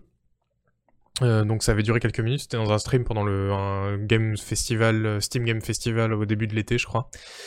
Euh, pardon. Euh, et j'ai vu des gens aussi qui disent Oh, le pixel art, quand même, oh, bah ça, c'est la mode en ce moment. Je sais pas, moi j'ai l'impression que le pixel art, c'est un peu euh, redescendu, que c'était beaucoup la mode il y a, y a 5 ans. Et depuis, on a vu beaucoup d'autres choses, bah, du low poly évidemment, beaucoup, beaucoup de low poly, beaucoup de jeux Unity Asset Store aussi. Euh, à l'époque, c'était la mode, bah oui, parce que le, le, le, développement a commencé à cette époque-là, effectivement. Euh, moi, j'ai pas l'impression d'en avoir passé tant que ça, en fait, des en pixel art, surtout euh, des euh, jeux en pixel art à l'isométrique, aussi soignés que ça, etc. Alors, euh, je vous résume, hein, Dust Trash, c'est un jeu de rôle solo en monde ouvert avec des niveaux faits à la main, une histoire très forte et une coop locale optionnelle, parce qu'il y a de la coop locale. Euh, le jeu contient des combats en temps réel au corps à corps et à distance, de l'infiltration, des arbres de dialogue, un système de craft et des compétences comme pickpocket ou vomi. C'est une compétence. Euh, voilà, moi je le suis depuis des années et des années ce jeu, parce que le développeur est très actif euh, sur Twitter et puis bah on retient vraiment le, look de ce jeu. C'est vrai que vous êtes beaucoup dans le chat à dire ouais moi le ça me rebute etc le look. Moi je trouve que c'est très très très beau tout simplement. Et assez original au final, euh, isométrique pixel art, il n'y en a pas tant que ça en, fin de compte. Euh, donc euh, pour moi c'est un vrai événement de le voir sortir, parce que voilà, après 5 ans à le suivre, quand même, petite, petite larme. Il y a Louis Ferdinand Sebum qui est en train de le tester pour Canard PC. Ça va, ça va, voilà, le, le, test sortira là dans, dans une ou deux semaines. J'aime beaucoup le style, c'est plus esthétique d'un roguelike stylé qu'un CRPG finalement. Oui, c'est vrai qu'Abuka, bah, alors, Ouais, on va, en reparler juste après. Mais oui, mais déjà, est-ce que, donc, il y a des gens qui y ont joué, puisqu'il est sorti le 5 août, est-ce qu'il y a des gens qui y ont joué ici? Et moi, je suis intéressé par vos avis, hein, du coup. Merci, Ipslore, pour ton 18ème mois d'abo, et qui nous dit bonne rentrée, Canard PC. Mais bonne rentrée à toi aussi, tout simplement. Il y en a tout, le temps, je trouve. Donc, déjà en pixel art, j'imagine. Après, si c'est l'avenir, ça, ça fait peur en ce moment, les jeux. Ok, oui. Bah non, non, je pense. Vous savez, les... faut pas se focaliser sur un genre euh, ou un style en particulier. Le, le, jeu indé, et pas que indé d'ailleurs, c'est très très vaste et il y a plein plein plein de styles de, de jeux, donc c'est pas très grave si dans le tas il y en a quelques-uns en pixel art. Hein. Je trouvais que les décors étaient bien trop redondants du peu que j'ai vu. D'accord, bah ça je peux pas juger, mais, mais peut-être. J'ai arrêté les early access. Oui, c'est vrai que c'est un accès anticipé, donc prudence, effectivement. On peut se dire qu'on l'achètera à sa sortie. Ah oui, Foxen, on va en parler, ça. Alors justement, bah, euh, donc le, jeu est, ultra. euh, Voilà, ça c'était pour rebondir un peu sur ce que disait Kabuka. Donc déjà, le, voilà, le jeu est ultra populaire sur Steam. Euh, Il y a 97% d'avis positifs, c'est un plébiscite, hein, c'est incroyable. Alors moi aussi, hein, moi aussi j'attends le test de Lufernian Sebum, parce que Lufernian Sebum il va pouvoir bien nous dire si vraiment ça vaut le coup ou pas. Euh, moi j'ai pas joué, donc je peux pas vous donner mon avis évidemment, et on va pas pouvoir en parler aussi longuement qu'on pourrait le faire, qu'on a pu le faire pour d'autres jeux du moment dans, dans Tronche de quête. Euh, mais euh, voilà, bah, évidemment c'est super beau. Moi du coup je suis ravi que ça plaise. hein. Le côté pixel art gore, parce que y euh, voilà, c'est gore, hein, c'est gore, c'est trash, comme le dit le, nom du jeu. Mais moi il y a un truc qui me gêne, c'est les combats en temps réel. Alors c'est pas pour faire mon gros relou euh, tour par tour, euh, combat en temps réel posable, euh, c'est horrible, etc. C'est pas du tout pour ça, mais quand j'ai joué à la démo, vraiment ça m'a gêné. Et je trouve que, je sais pas si je suis tout seul, vous allez me dire, mais je trouve ça étrange, un point de vue isométrique avec des dialogues et en même temps des combats en temps réel. Ce serait comme s'il y avait des dialogues et des RPG de l'infiltration dans Hunter the Gungeon, quoi. Je, pour moi, il y a quelque chose qui, qui, qui colle pas, en fait, tout simplement. Et j'ai- un peu de. J'ai un peu de problème avec ça. Des streams que j'ai vus, j'ai pas senti la profondeur dans le côté RPG, en fait. Ah ouais, bah. Euh, bah, ça, c'est dommage, du coup, ouais. C'est comme s'il y avait des dialogues dans Diablo 2. Bah oui, exactement, et les dialogues dans Diablo 2, euh, il y en a pas. c'est pour ça. C'est Fallout X Nuclear Throne. Alors, alors Yvon, alors attention, tu vas te mettre le développeur à dos. Parce que du coup, euh, moi, il y a un truc qui m'a énervé, c'est que tout le monde, quand le jeu est sorti, toute la presse euh, américaine surtout, hein, a sorti des articles comme quoi c'est le nouveau Fallout, c'est incroyable, c'est comme Fallout 2. Et t'es là, mais qu'est-ce que vous avez fumé en fait Il y a un problème? Et euh, c'est au point que le créateur lui-même a dû faire un communiqué sur Twitter pour dire non mais arrêtez en fait, je fais Death Trash, je fais pas euh, Fallout. Et, euh, et voilà, ça- en fait, ça ça, ça, montre en fait le niveau des critiques de jeux vidéo, euh, parce que voilà, le rapport entre ça et Fallout, il y, en a pas. Enfin, si, c'est deux jeux de rôle post-apo, mais justement, en fait, pour moi, ça démontre aussi que, et encore une fois, et on en a parlé plein de fois dans Trop Jeu Quête, mais les, les, ça montre que les étiquettes au lieu de permettre de mieux penser, d'aider à construire une réflexion, euh, voilà, on a, on a les termes post-apo, on a les termes jeu de rôle, etc. On s'en sert pour construire une réflexion. En fait, ça nous amène aussi et surtout à penser, euh, à penser moins intelligemment en fait et à faire des raccourcis. Et c'est le, le vrai problème du terme jeu de rôle, mais j'ai l'impression d'en parler à chaque fois, mais qui, qui ici en plus se mélange à la confusion autour du post-apo. C'est-à-dire, euh, ici, un, jeu est proche de Fallout parce qu'il est post-apo. Ah bah oui, c'est deux jeux post-apo, donc euh, c'est euh, voilà, je sais pas. C'est comme dire que que Narnia, c'est la même chose que les rois maudits, parce que bah oui, c'est c'est au Moyen Âge, c'est le nouveau les rois maudits, ce truc. Enfin, vraiment, je je comprends pas. Et c'est le problème donc du, du terme jeu de rôle qui veut plus rien dire en fait. Et euh, au point que euh, on se dit, bah, Death jeu de rôle, Fallout jeu de rôle, bah euh, post-apo les deux, allez, c'est parti, on envoie. Enfin bref, voilà, je vais pas passer 10 minutes là-dessus, mais mais euh, moi, je trouve que c'est confondant de de de, de sais pas de, manque de réflexion quoi. C'est la même chose que le Seigneur des Anneaux quand même Narnia. Oui, bah je, je crois que j'allais dire ça à la base, mais mais comme c'est vrai que les auteurs des deux étaient potes, j'ai préféré prendre un truc euh, plus plus niche. Le monde des Narnia selon Maurice Druon, je demande à voir. Maudit, maudit, maudit Sur 13 générations C'est comme Harry Potter, bah voilà, c'est ça, oui, oui. Bah il y a de la magie dans les deux, alors voilà. Euh, ce serait bien d'ailleurs que tu fasses des streams spéciaux sur le post-apo. Est-ce que je nous apprenne dessus? Bah, Meteorion. Meteorion, enfin. Tu sais que je l'ai déjà fait. Mais je sais que tu sais que j'ai déjà fait. Euh... Narnia version Roi Maudit, c'est Game of Thrones. Oui. Oui, c'est vrai, c'est vrai, c'est vrai. Bravo, Rabbitman. Bon, voilà. euh, Du coup, je vois que vous n'êtes pas, vous êtes pas beaucoup à avoir euh, joué euh, à Death Trash euh, parmi, parmi le, le, le- le chat. Emma Deadly qui nous dit surtout que ça n'a pas l'air d'être du post-apo classique, mais une espèce de mélange fantasy SF. Je dis ça au visuel. Euh, oui, il y a un côté, mais je pense Enfin, c'est compliqué, mais euh, enfin, tu sais, c'est tout le post-apo où il y a des mutants et donc on peut faire ce qu'on veut. On peut faire des monstres de fantasy, on dit que c'est des mutants et que c'est réaliste. Et il y a de la magie, mais on dit que c'est des mutations psy, etc. Donc euh, voilà, ce n'est, ce n'est, c'est compliqué à, définir. Quoi. On, on, attend la sortie, ça se trouve, il dure 20 heures. Mais vous avez raison de vous montrer prudent avec les accès anticipés de toute façon, et aussi de ne pas l'avoir acheté avant d'avoir eu euh, l'input, comme on dit, de Louis-Ferdinand Sebum. Crawl est quand même vachement plus shoot. Ah oui, si, oui, oui, si, euh, Crawl pour le coup j'ai beaucoup joué, c'est pas du tout le même jeu. Enfin si, c'est tous les deux les nouveaux Fallout, évidemment. Bon bref, euh, voilà, c'était Death Trash. Euh, j'ai pas joué beaucoup, mais comme vous, savez, à chaque fois je veux parler d'un jeu du moment, et donc je me suis dit, euh, bah on va en parler parce que ça, ça, reste quand même cool et quand même euh, beau. Pas de test CPC, pas de jeu acheté, nous dit Mewa. Je te salue Mewa. Et de toute façon, moi aussi je le fais. Hein. Vous savez, on, vous dit, euh, à longueur de temps, on vous dit non, non, attendez le test, ne précommandez pas et tout, mais nous on fait pareil. Hein. Moi, Destra, je l'ai pas acheté, j'attends le test de, de, de Sebum. c'est, voilà, normal, mais parce que c'est important en fait d'avoir quelqu'un qui en a confiance et dont on connaît un peu les goûts et tout ça, qui nous, qui va, et dont on sait qu'il va nous dire sans détour euh, le jeu, quoi. Hein. C'est ce qu'il pense du jeu, je veux dire. C'est important. Voilà, euh, c'était le petit moment corpo de, de la...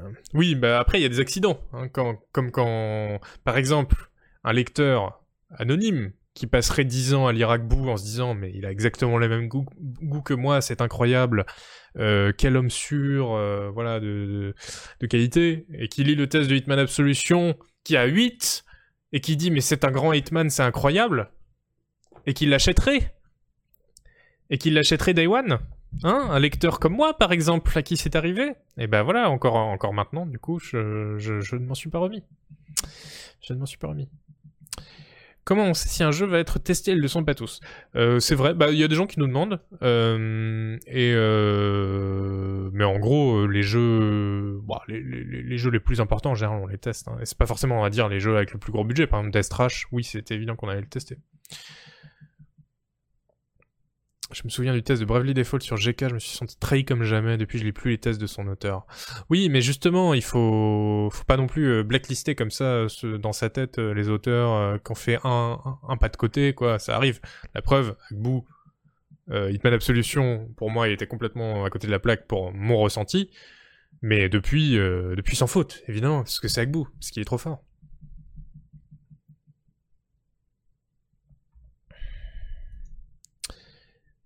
Oui, oui, ben on va en parler des of Nothing.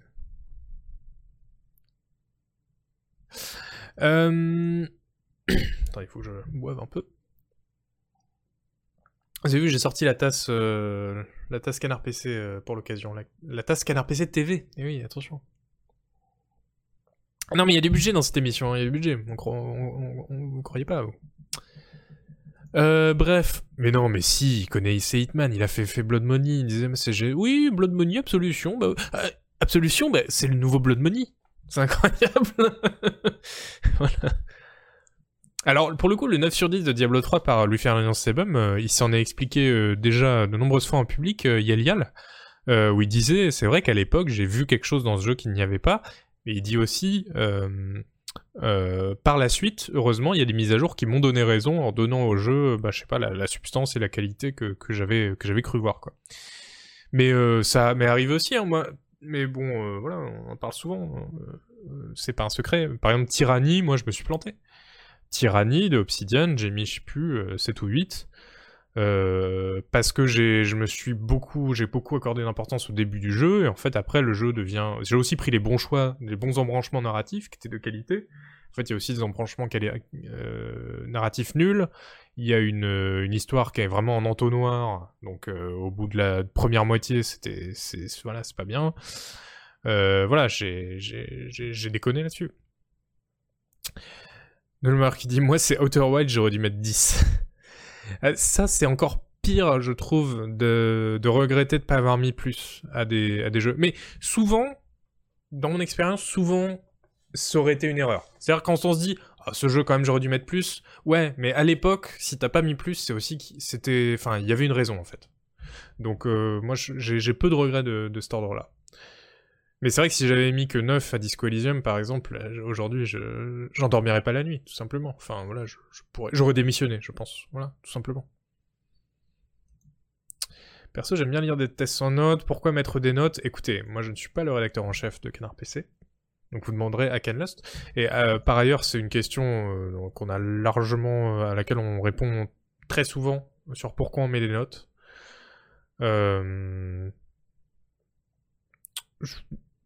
Voilà, je vais, vais pas forcément euh, y répondre ce soir, euh, mais vous pourrez poser la question à d'autres. Euh, parce que, bah, parce que moi je suis hors sujet et l'heure, et l'heure tourne. Et l'heure tourne alors que je voudrais qu'on parle donc maintenant des nouvelles sorties. Des nouvelles sorties et notamment la sortie de cette chose.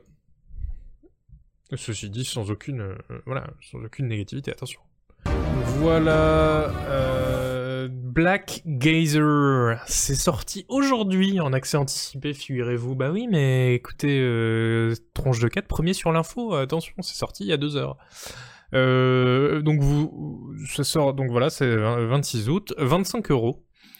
et bah évidemment c'est le nouveau Fallout, c'est le nouveau Fallout. la preuve, c'est son deux jeux de rôle. Et euh, non, mais surtout, vous avez vu que c'est un genre de Pillars of Eternity Mark Repère, le truc, quoi. Euh, alors, c'est assez drôle, enfin, pas drôle, mais c'est voilà, ça fait quelque chose quand même d'aller sur la page du jeu et euh, et de d'essayer de lire de, de, lire comment ils vendent le jeu et de se rendre compte que euh, ils sont, ils essayent, hein, ils essayent beaucoup, mais ils n'arrivent pas à dire un seul truc original. Et c'est horrible, quoi. Donc euh, voilà, Black Gazer, euh, c'est un jeu à l'isométrique avec une, un groupe de personnages qui est inspiré par les classiques du genre. Recruter des personnages avec des personnalités uniques. Explorer un pays ravagé par la guerre. vos choix, bons ou mauvais, décideront du destin du royaume d'ici oui, d'accord, mais sinon, qu'est-ce que qu'est-ce que vous avez à vendre dans ce jeu? C'est quoi ces points, ces vrais points forts originaux? Eh bah, il y a une histoire, il y a des combats en temps réel posables avec beaucoup de lore. Euh... Kabuki qui nous dit le jeu a tellement rien pour lui dans le Kickstarter. Le seul truc nouveau, c'était leur histoire de grid. C'était juste et c'est juste un, un système moral bien mal. Oui, parce qu'on nous parle effectivement d'une mystérieuse malédiction de grid, donc d'avarice. Euh, donc euh, il y a une histoire, et puis euh, vous pouvez créer votre propre personnage, et puis il y a, y a, vous pouvez jouer un humain ou un elfe ou un, ou un nain, ou des... Bon ça j'avoue c'est original, mais original n'est pas forcément dire bien, parce que moi me dire, hé tu peux jouer un Fedelgug, non, non, je, je veux pas jouer le Fedelgug en fait. Non, non. bon, voilà. Et puis ça continue en fait, et c'est, bon, c'est un peu mal pour eux quand même un peu mal pour eux. Mais ceci dit, les jeux ont pas besoin d'être originaux pour être bien. Donc si c'est Pillars of Eternity en bien, bah écoutez, pourquoi pas. Après, je voyais des gens dans le chat qui disaient ouais, euh, j'y ai joué aujourd'hui, euh, c'est un peu raide quand même. Donc euh, j'ai envie de dire, attendez le test. C'est une micro-équipe, nous dit Billy Corgan. Mais peut-être, non mais là, je me moque gentiment. Hein. C'est pas les seuls hein, à, faire, à sortir des jeux de rôle sans grande chose d'original. Et encore une fois, c'est pas si grave s'il y a rien d'original, tant que c'est bien fait. Donc euh, voilà, ça me, ça me gêne pas. Si notre public de RPG était finalement assez conservateur, et si notre public de RPG était finalement assez conservateur, à vouloir absolument retrouver tous les ingrédients classiques, mais en bien fait? Non, euh, Pablo Le Berger, enfin, non, tu peux pas dire ça alors qu'il y a Disco Elysium qui est sorti il y, y, a un an et demi, quoi. C'est pas possible. Alors ça va pas être... Ah oui, non, le test chez Canard PC, je pense que ça va pas être testé malheureusement, parce que bah il y a d'autres trucs à faire. Et Pillars of Eternity, euh, refait par une équipe de trois personnes, euh, attendu par le même nombre de personnes d'ailleurs, euh, non, je pense pas que ça va, être faisable. Par contre, j'étais étonné, il y a du doublage, pas intégral. Ah Oui, à la Pire VT1 Mais ça fait quand même du budget. Bah ouais, mais c'est cool euh, qu'il y ait un peu de doublage. Attendez le test de Gamecult, voilà. Je suis pas sûr que Gamecult le testera non plus. hein. Bah vous attendez le test et il y aura pas de test. Donc vous attendez quand même. Pourquoi se faire chier à faire de l'original? Vous avez tous acheté Diablo 2 à 40 euros? Ouh Nier 667 qui nous a mis le burn, le burn de nos vies. Je suis, euh, ben c'est tout, c'est tout, c'est tout simple. Je suis, euh, je suis présentement incinéré. Voilà, tout simplement. Euh, non, non, c'est, non, mais c'est vrai, hein, c'est vrai. Pourquoi se faire chier faire de l'original on va, racheter Diablo 2. Mais oui, mais oui, mais c'est, c'est- c'est- on est comme ça, nous. Et après, on vient d'avoir Solasta qui était pas méga original, mais bien fait. Ouais. Euh, faut aller lire le test, hein, je pense. Euh, bon, euh, voilà, ça c'était Black Gazer. Mais j'aime beaucoup dire Gazer en, anglais. Euh, donc euh, ça, rattrape un peu le, truc. Et puis, c'est toujours mieux que ça qu'on avait vu au dernier tranche de quête. Et je vous remets le trailer en entier parce que je sais que vous adorez. C'est parti. Attendez, je remets le mode sombre quand même parce que c'était bien pratique. Voilà. Hop. Allez, on se fait, on se fait zizir. Donjons et Dragons Dark Alliance. Euh, on en avait parlé la dernière fois, donc euh, il est dans le Game Pass, absolument, ouais. Euh, on s'était notamment demandé pourquoi. Pourquoi la musique, déjà, par exemple, mais aussi pourquoi tout court, en fait. Hein. c'est ça, c'est ça, Noël. C'est donc c'est sorti le 22 juin, donc ça commence. C'était il y a deux mois quand même. Et ça coûte quand même 40 euros. 40 euros. Bah après c'est dans le Game Pass, donc si vous avez envie d'y jouer, par pitié, ne payez pas 40 euros. Euh, C'était une catastrophe, hein, euh, avis Steam atrocement négatif, et il s'est aussi fait tronçonner par nul autre que notre euh, notre célèbre Canlust, qui, l'a, qui a fait un stream dessus, dessus je crois. Parce que Can ne fait que les streams où il faut souffrir. Hein. c'est son credo. Il avait dit qu'il avait joué et que non, pas de test écrit. Voilà, donc c'est ce genre de truc. Donc voilà, c'était tellement mauvais qu'il s'est dit je vais pas prendre de la place dans le magazine pour ça. Euh...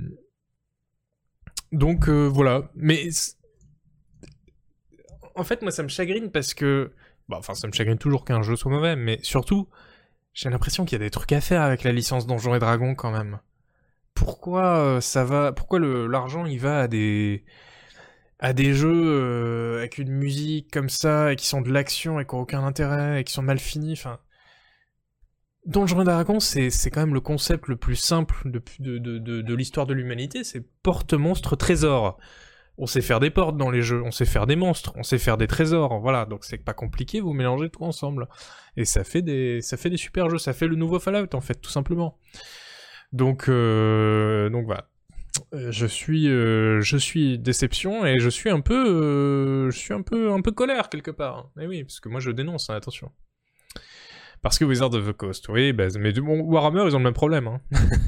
mais après, Warhammer, on peut se dire, bah, il n'y a pas de jeu à la base. Enfin, il y a un jeu sur table, mais qui est pas hyper facilement transposable en, en jeu vidéo, donc faut improviser un truc. Donc, d'accord, mais bon.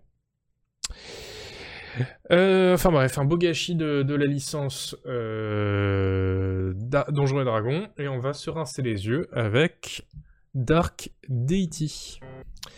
Euh, voilà, donc Dark Deity, euh, c'est sorti le 16 juin, ça coûte 20 euros, et je vous ai vu dans le chat être nombreux à dire Ah oui, c'est le Fire Emblem du pauvre. Ce qui est pas très charitable, attention.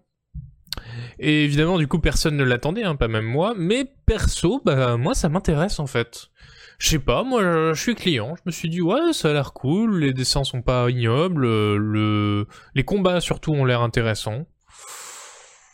Voilà, donc je pense que... Et dans l'ensemble, les critiques sont assez positives, hein. donc je pense que moi je finirai par y jouer. Non, mais je sais que je vais surprendre... euh, en surprendre plus d'un, mais pourquoi pas. Ce n'est pas un jeu mobile, c'est un jeu PC. Ah bah j'y ai même pas joué du coup, nous dit Talak, qui est... qui est... euh, qui est surpris. Oui mais Fire Emblem, euh, il est à combien sur Steam? Hein? Je vais vérifier pour être sûr de pas dire de la merde, mais voilà, il est pas sur PC, Fire Emblem, donc, hein C'est, euh, c'est, ça le problème. Ah, faut une Switch. Ah bah voilà. Mais, oui, mais moi j'ai pas de Switch. Donc je suis condamné à jouer à la version pauvre des jeux.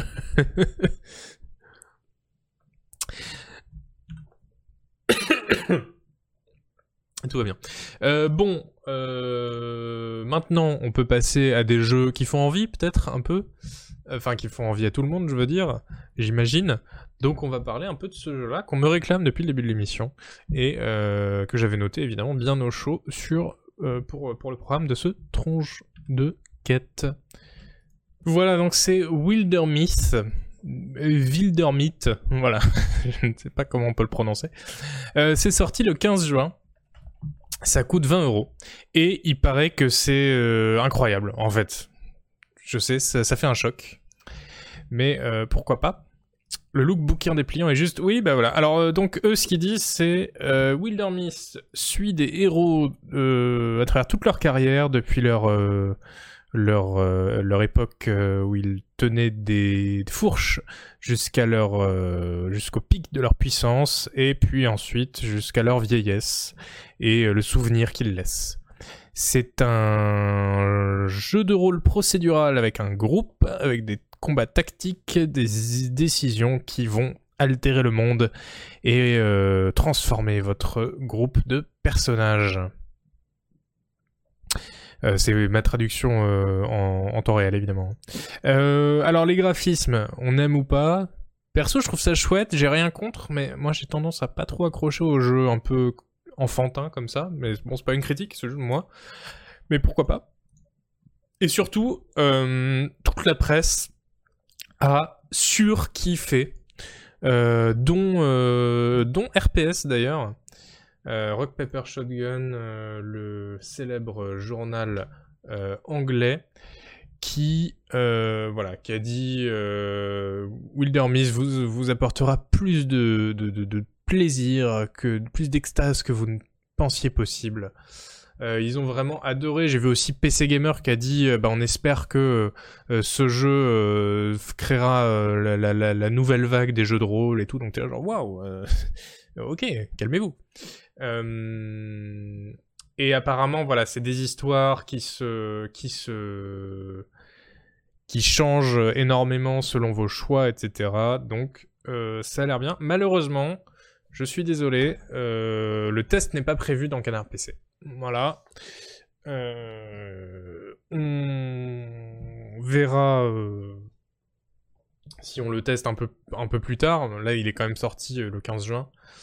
Euh... Non mais c'est vrai, moi je suis d'accord, euh, mais j'aimerais bien le tester. Pourquoi pas dans un prochain magazine, euh, si, si on a la place. Vous savez, c'est- toujours ça, tant de jeux et si peu de temps.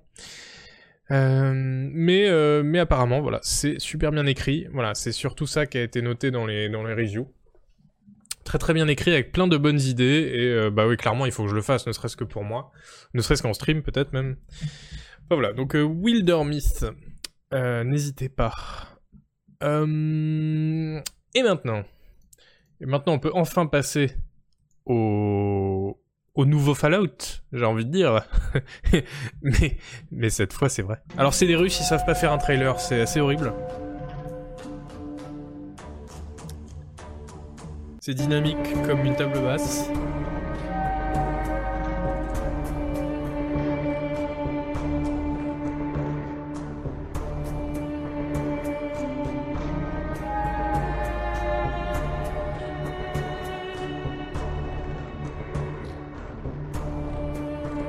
Kabuka. On dirait Death Trash. C'est le nouveau Death Trash, peut-être.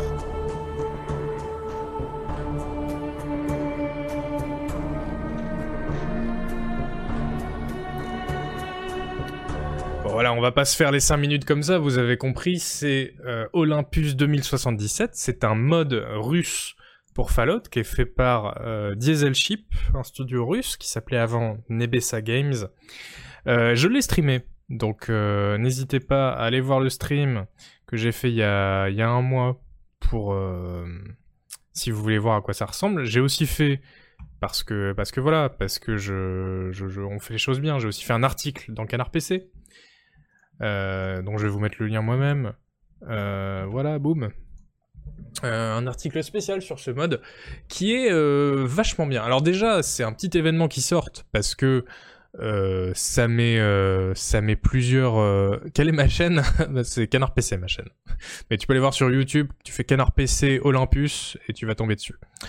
Olympus 2207 le stream juste pour vous voir là avec Abuka qui met le lien directement mais non mais ça c'est ça c'est ça qu'on veut c'est ça qu'on veut mais Oli doit être très triste quand même Bon, euh, donc c'est un des vieux serpents de mer du modding Fallout, en fait. C'était en projet depuis des, années et des, années. Et euh, en, bah, vous avez vu, c'est Fallout 2. Enfin, c'est une autre histoire, mais c'est surtout avec des graphismes refaits en 3D. Euh, non, il est heureux, très bien. des graphismes refaits en 3D et ça rend étonnamment bien. Moi, si on m'avait dit, euh, tiens, j'ai refait tous les graphismes de Fallout 2 en 3D, euh, ça te plaît? J'aurais fait mes, mes au secours. Et en fait, euh, non, vous voyez, ça, ça rend très bien. Et justement, la personne qui a bossé dessus, alors qui a bossé dessus pour certains trucs, notamment, je sais qu'il a bossé sur les armes, l'image des armes là qu'on voit en bas, et pas forcément sur les persos et tout, c'est Red 888 Guns, la personne dont on parlait tout à l'heure, qui a fait les mock-ups de Fallout New Vegas en isométrique, etc., etc il y a de la hype autour de ce mode ou c'est juste visual. Alors la hype pour les modes de Fallout 2, euh, les modes russes de Fallout 2, pas spécialement de hype, mais dans la communauté, euh, les gens sont à fond. Merci Edouard Baldur pour ton 14e mois d'abo. Vu ton pseudo, tu ne pouvais que t'abonner pendant ce stream. Euh, c'est plein de bugs ou plein de bugs? Eh ben même pas, même pas de bugs, même pas de bugs. En fait, c'est hyper long c'est hyper complexe, et c'est super bien. Le prologue, c'est un jeu à lui tout seul, c'est vraiment fou. En fait, ça commence, on est dans un sous-sol sous une grande tour de, Las Vegas, celle-ci, pendant euh, après une apocalypse nucléaire, et on est euh, dans un camp de travail en gros. Et en fait, c'est toute notre euh, le prologue, c'est toute notre vie dans le camp de travail quand on est enfant, puis quand on est ado, puis quand on est jeune adulte. Et donc, donc il y a notre famille et tout, et on doit survivre à partir de rien dans le camp de travail. Euh, après, on nous donne des quêtes, etc. Mais des petites quêtes pourries quand t'es enfant, et après ça devient des, des, vraies quêtes. Et tout, rien que ça, ça ferait un jeu complet en fait. Et eux non, eux non, c'est leur prologue. Et après, on se fait euh, chasser du camp de travail. Euh, je veux pas vous spoiler, mais et là le jeu commence. et donc il y a une carte du monde à l'extérieur, on bouge, etc. Et c'est vraiment fou, on dirait vraiment du, du Fallout 2. Euh, c'est le nouveau Fallout 2, voilà, encore une fois. Euh, alors il y a un truc qui est chiant, c'est que euh, bon, c'est des Russes, hein, donc il faut que, il faut qu'on en chie. Donc, par exemple, quand on voyage sur la carte du monde, on prend des radiations, de, de juste gratuit comme ça, c'est de base, c'est cadeau. Et donc c'est un peu chiant parce qu'on voyage d'un endroit à un autre, on arrive, on est quasiment mort de radiation, il faut qu'on prenne des antirades qu'on a attendu une semaine dans le jeu pour ne plus avoir de radiation. Enfin, c'est ils ont ils ont vraiment euh, ils ont vraiment mal géré le truc quoi. 100 heures de temple des épreuves. c'est ça, c'est tout of Horror le truc pour les gens qui, ont la ref. Euh... Une version anglaise, oui, en fait, c'est pour ça que j'en parle, c'est parce que là, il y, a, la version anglaise. Je le dis dans l'article, hein. il y, a, une version euh, russe qui était déjà sortie, et euh, vous savez qu'on attend plusieurs années à chaque fois pour qu'un mode euh, russe pour Fallout 2 et il y en a, y en a pas mal. On attend plusieurs années pour qu'il soit traduit en anglais et là il vient de sortir. Voilà. Et du coup c'est assez marrant parce que c'est très russe. Hein. donc par exemple il y a une quête, mais les jeux russes on, les voit venir à des kilomètres. Hein. Et donc là, par exemple, il y a une quête où on aide un mec qui est ultra baraqué et torse nu, qui va chasser des genres d'ours mutants, mais torse nu. Enfin, on donne de l'alcool euh, fort à des gamins euh, pour les soigner. Enfin, c'est, tu sens vraiment l'artisanat russe. C'est très très drôle. Ça vaut le coup pour ceux qui connaissent pas Fallout et veulent découvrir. Non. Voilà.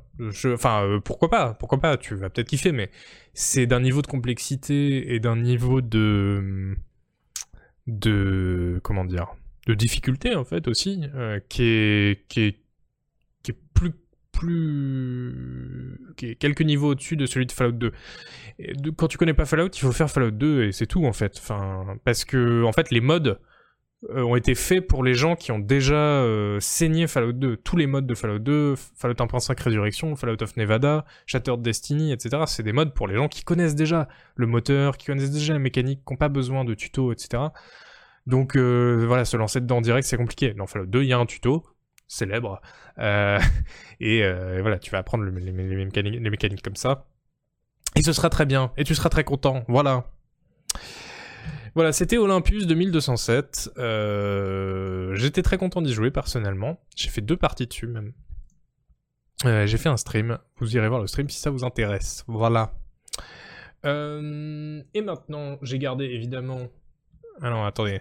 Voilà, ça c'est. Voilà, donc ça c'est mon article sur le jeu. Voilà, c'est sur le site de Canard PC. N'hésitez pas. Voilà. Le, le site a une sale gueule parce que j'ai mon j'ai Chrome que je n'utilise que pour tronche de quête sur lequel j'ai un dark mode, c'est pour ça. Euh, oh là là, oh le spoil, oh le spoil, j'ai spoilé ce merveilleux jeu que j'ai gardé pour la fin de cette rubrique des dernières sorties et, euh, et qu'on va regarder ensemble. Il paraît que c'est très très bien et surtout incroyablement bien écrit. On regarde. Le voilà, The Forgotten City, c'est sorti le 28 juillet, il y a un mois, et ça coûte 25 euros, et apparemment c'est incroyable. Alors je vous fais le pitch. Voyagez 2000 ans dans le passé et revivez les derniers jours d'une cité romaine maudite, où le péché d'une personne a suffi à entraîner la mort de chacun. Exploitez sa boucle temporelle mortelle, explorez, interrogez les habitants et résolvez des énigmes pour avoir une chance d'élucider ce mystère. Et après, ils disent le combat est une option, mais la violence ne vous mènera pas loin. Ce n'est qu'en interrogeant une communauté de personnages hauts en couleur, en exploitant intelligemment la boucle temporelle et en faisant des choix moraux difficiles, que vous pourrez espérer résoudre ce mystère épique. Ici, vos décisions ont des conséquences. Le destin de la cité est entre vos mains. Voilà, The Forgotten City, euh, Lucifer Sebum l'a euh, testé dans Canard PC. Euh, on vous a mis le lien dans le chat un peu plus haut. Euh, je vous le remets ici quand même. Il paraît que c'est absolument fabuleux. Il a trouvé que c'était très très bien écrit, même si l'enquête apparemment est un peu linéaire. Mais euh, voilà, la boucle temporelle est apparemment assez euh, maligne. Euh, c'est euh, un super scénario. Et donc euh, voilà, c'est 8 sur 10. Euh, fun fact, à l'origine, c'était un mode très populaire pour Skyrim, comme ils disent dans la bande-annonce. Et on, retrouve un peu de Skyrim dans la mise en scène. Je sais pas si, est-ce que, si ça vous a frappé aussi, mais moi tout de suite, enfin, euh, j'ai reconnu, c'est le nouveau Fallout. Non, c'est le nouveau Skyrim. Euh, la caméra des dialogues, par exemple, c'est vraiment la même, et euh, c'est ouais, le, côté arc, tout ça. Enfin, même si le jeu a depuis été porté sur l'Unreal Engine, hein, c'est pas du tout le mode vendu à part. C'est un vrai jeu. Voilà, apparemment c'est très bien. Oui, oui, ça fait, ça dure seulement 8 heures effectivement, mais apparemment, apparemment ça les vaut. Donc moi, franchement, je suis intéressé. Je suis intéressé. Euh, et je vous propose qu'on passe du coup dès maintenant à une rubrique que j'attendais avec impatience, puisqu'on va pouvoir parler de Underrail. Et ça, c'est un peu mon truc préféré dans la vie. Je propose qu'on passe au souvenir, souvenir. Voilà, Underrail. Euh, pff, que- quel jeu, quel jeu fabuleux, franchement. Euh, c'est, vraiment fou. C'est vraiment fou. Et c'est le nouveau Fallout, effectivement, voilà, comme on l'a dit. Euh, en fait, c'est tellement bien que j'ai eu un peu de remords avant de le sélectionner pour vous faire cette rubrique Souvenir, Souvenir, on revient sur un jeu qui est déjà sorti. Euh, Et je me suis dit, mais c'est- presque trop triché, c'est presque trop agréable d'en parler. Et après, je me suis dit, mais ouais, mais en fait, si ça se trouve, il y a des gens qui ne connaissent pas et qu'on peut, comme ça, auprès de qui on peut prêcher la bonne parole. Donc euh, voilà, il y a Ciciné qui nous dit c'est fabuleux, Underrail, immense, super prenant et d'une richesse hallucinante, mais putain ce que c'est dur, et c'est vrai que c'est très dur, effectivement. Je connaissais pas vraiment. Bah voilà, alors écoute, reste un instant et écoute-moi. Euh, moi, c'est tout simplement mon jeu de rôle préféré. Voilà, tout simplement. Je vais pas vous mentir, je vais pas vous... Je vais pas tourner autour du pot. Euh, je trouve qu'on n'a jamais fait mieux que ce jeu. C'est sorti en 2015, ouais. Devant Fallout 2, je n'ai pas peur de le dire. Alors, euh, on dit souvent qu'il a beaucoup hérité de Fallout parce qu'il y a une vraie filiation avec euh, là pour le coup, qui est pas fantasmé comme dans Death Trash, même si c'est deux jeux de rôle post-apo. Oh il y a une vraie filiation, il y a notamment 23 compétences, donc euh, voilà, enfin, et puis des combats au tour par tour, etc., donc on comprend. Euh, mais pour moi, plus que la comparaison avec Fallout, je trouve que c'est beaucoup plus pertinent de dire, en fait, c'est une immersive sim. Euh, c'est-à-dire que c'est une immersive sim mais qui est à l'isométrique avec des combats au tour par tour, mais ça reste une immersive sim. Je dis, je dis ça parce que c'est un ce jeu c'est un assemblage de systèmes très poussés. Il y a de l'infiltration, il y a du craft, il y a de la magie, il y a trois façons d'éviter de prendre des dégâts, il y a un système d'XP génial sur lequel on va revenir. Euh, il y a du hacking, il y a des pièges, euh, il y a du feu. Un des premiers trucs qu'on apprend à faire dans le jeu, c'est qu'on se fait attaquer par des espèces de rats géants euh, qui font hyper flipper d'ailleurs. Et en fait, on se rend compte qu'on peut se battre, on peut aussi juste leur balancer un flair, euh, une fusée éclairante, et, euh, et, ils se barrent en courant parce qu'ils ont peur du feu. Et ça, c'est le premier ennemi. Et, voilà, donc t'as tous ces systèmes-là qui se, qui se combinent pour donner un jeu, bah en fait, où on... Non pas où on fait vraiment ce qu'on veut, etc., parce que ça n'existe pas, hein, les jeux où on fait vraiment ce qu'on veut, les jeux de rôle en tout cas, euh, mais euh, où euh, bah voilà, on, utilise un peu, on, va piocher dans les systèmes pour faire un peu des comment dire, pour approcher, aborder les situations à notre sauce quoi. parce qu'il y, y, a plein de builds possibles évidemment, vous vous en doutez avec 23 compétences. Alors ça se passe, oui, là je, vous ai mis en fond le, le, le trailer de, son DLC. Pardon, son DLC, on va, on va en reparler. Euh, ça se passe donc euh, loin, loin dans le futur euh, et sous terre, uniquement sous terre, d'où le nom Under Rail, dans un, un monde qui est connecté en fait par, par, des, par une espèce de vieux métro, quoi. Et qu'on peut explorer intégralement, on n'est pas obligé de prendre le métro, on peut se faire se taper tous les rails à pied, il y a des trucs, il y a des trucs à explorer, il y a des trucs à trouver, c'est incroyable. Au début on se cogne, c'est dur. Oui, je pense que les gens qui ont l'habitude des jeux de rôle, en vrai, euh, c'est pas si dur que ça. Hein. Il faut se rappeler de bien sauvegarder. Depuis qu'il est sorti et que je lui ai mis 9 sur 10 en 2015, il y a aussi eu des mises à jour de très bonne qualité, et notamment une mise à jour qui permet de faire une avance rapide, parce que on peut pas courir dans le jeu. Et donc, euh, il y a des moments, c'était un peu lent quand tu dois euh, traverser toute la map à pied, et maintenant on peut faire des avances rapides, donc c'est quand même assez cool. Je suis très content de voir des gens dans le chat qui, disent Ah, je suis convaincu, ok, je l'ajoute à ma wishlist et tout, c'est vraiment cool. Euh, je suis fort content. Et euh, bon, c'est un jeu, il faut le dire, euh, contrairement peut-être à des jeux de rôle où qu'on pourrait s'attendre à ce que je re... qu'on pourrait s'attendre qu'à ce que je les recommande. C'est pas du tout français, c'est pas grave. Contrairement à ce genre de jeu, là les combats prennent beaucoup de place, ce qui peut un peu surprendre dans par rapport à ce que je recommande d'habitude.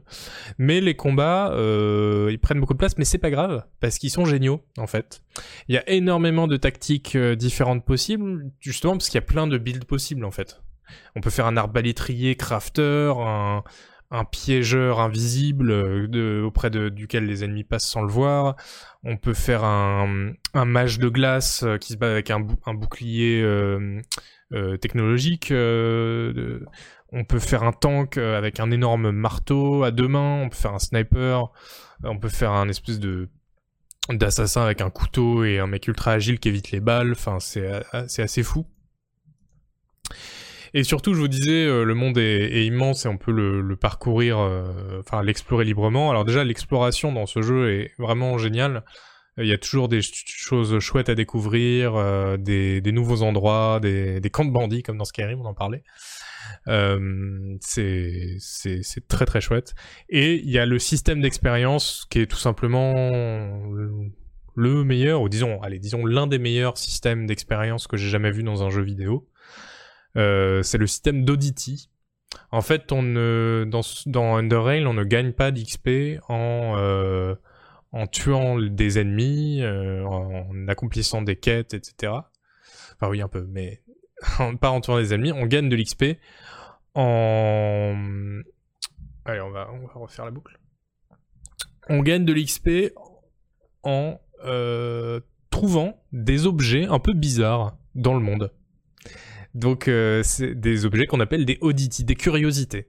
Donc en fait, on va fouiller une poubelle et on va trouver un espèce de vieux ticket de métro dégueulasse d'avant la guerre. Et euh, le jeu va nous dire waouh, bah c'est une antiquité ce que t'as trouvé, c'est marrant et hop, allez tiens, un point d'XP.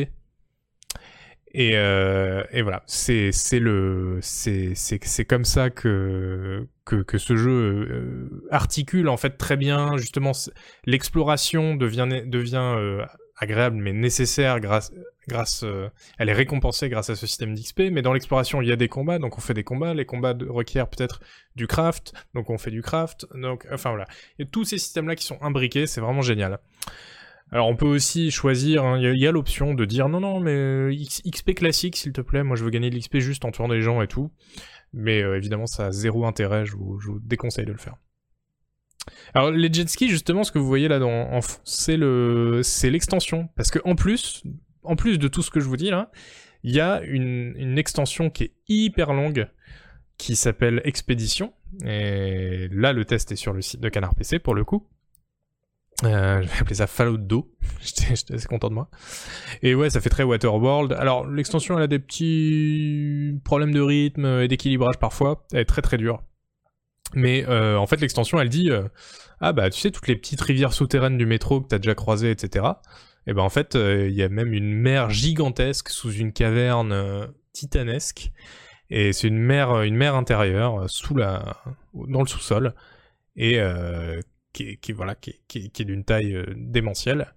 Et euh, bah voilà, et on peut aller là-bas et explorer les rivages de cette euh, de cette mer. Il y a des tribus indigènes. Enfin, c'est c'est ultra bien. Et alors, dans tout ça, oui, il y a des jet skis avec du combat à la Waterworld. C'est très très Waterworld. J'en avais parlé dans le test. Alors dans tout ça, souvent la critique qu'on fait au jeu, c'est qu'on dit euh, oui, mais il n'y a pas beaucoup de dialogues ou les dialogues sont pas très marquants, etc. Alors, surtout qu'ils sont que en anglais, hein, le jeu n'est pas traduit en français.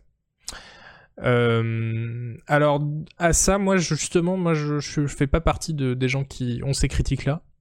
Je trouve que, justement, c'est une autre école que celle qu'on connaît dans les dialogues, en fait. Faut vraiment le voir comme ça.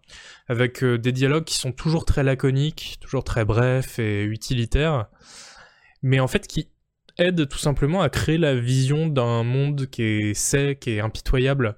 Euh, oui, les PNJ nous tapent pas la discute pendant des heures et ils nous envoient un peu chier et tout, mais en vrai, c'est parce que bah, c'est le monde post-apo, quoi. Euh, et en plus, voilà, c'est pas grave parce que le bon, le, le, scénario derrière est quand même euh, relativement, relativement bien, relativement accrocheur. Donc euh, là-dessus, euh, là-dessus, ça, ça pose pas de problème. Et ça empêche pas certains dialogues d'être marquants. Il y a une euh, dans la capitale du jeu, il y a une arène télévisée limite où on peut se battre contre des, PNJ.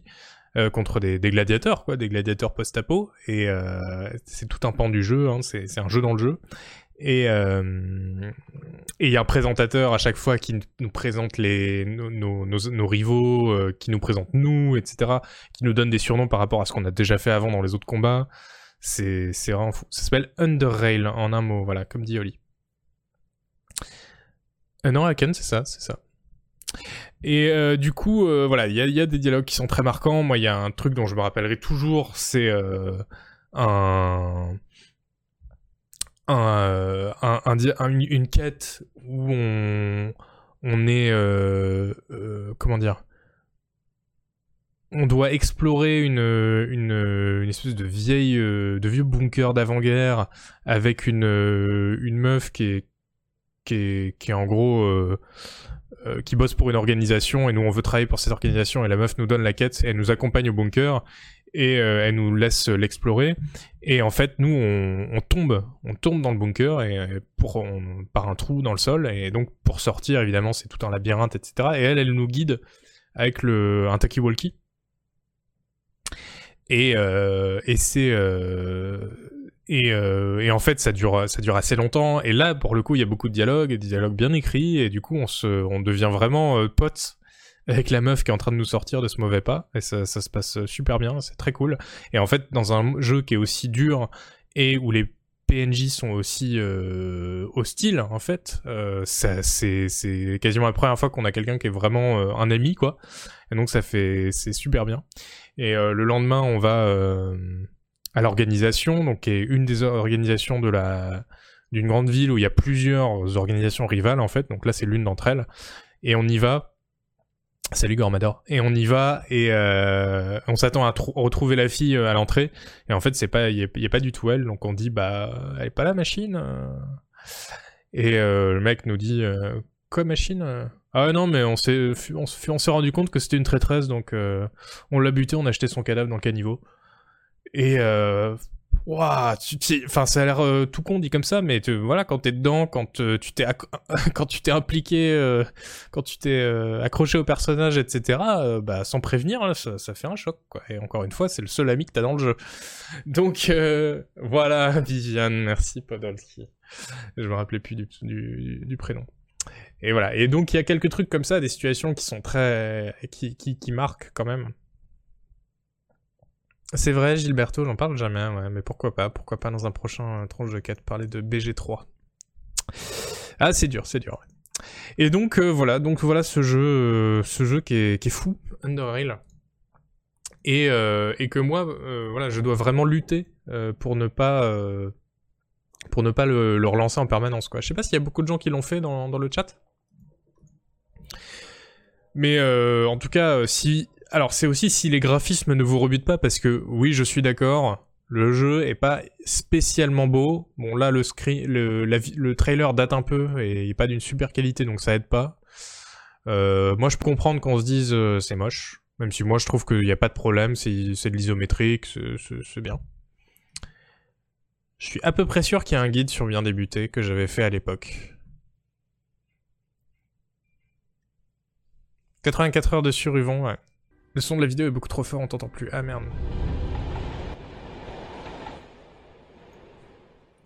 Je vais la, je vais la remettre en, fond. Du coup, qu'est-ce que je disais? Voilà, moi je disais j'avais 389 heures dessus, parce qu'on a tout le temps envie de refaire des persos. Moi j'arrive vraiment pas avec les fenêtres de dialogue de 8 mètres de long, ça me rend fou. Ouais, c'est l'ergonomie un peu de... de... d'avant, du monde d'avant quoi. Il bosse sur un 2 Alors il bosse sur le, sur le moteur Unfusion qui est, euh, je crois, si j'ai bien tout compris, si je me rappelle bien, qui est leur euh, voilà le, moteur avec lequel ils vont continuer de faire, euh, de faire des, des, jeux. Ça s'appelle Under Rail en un mot, sous le rail.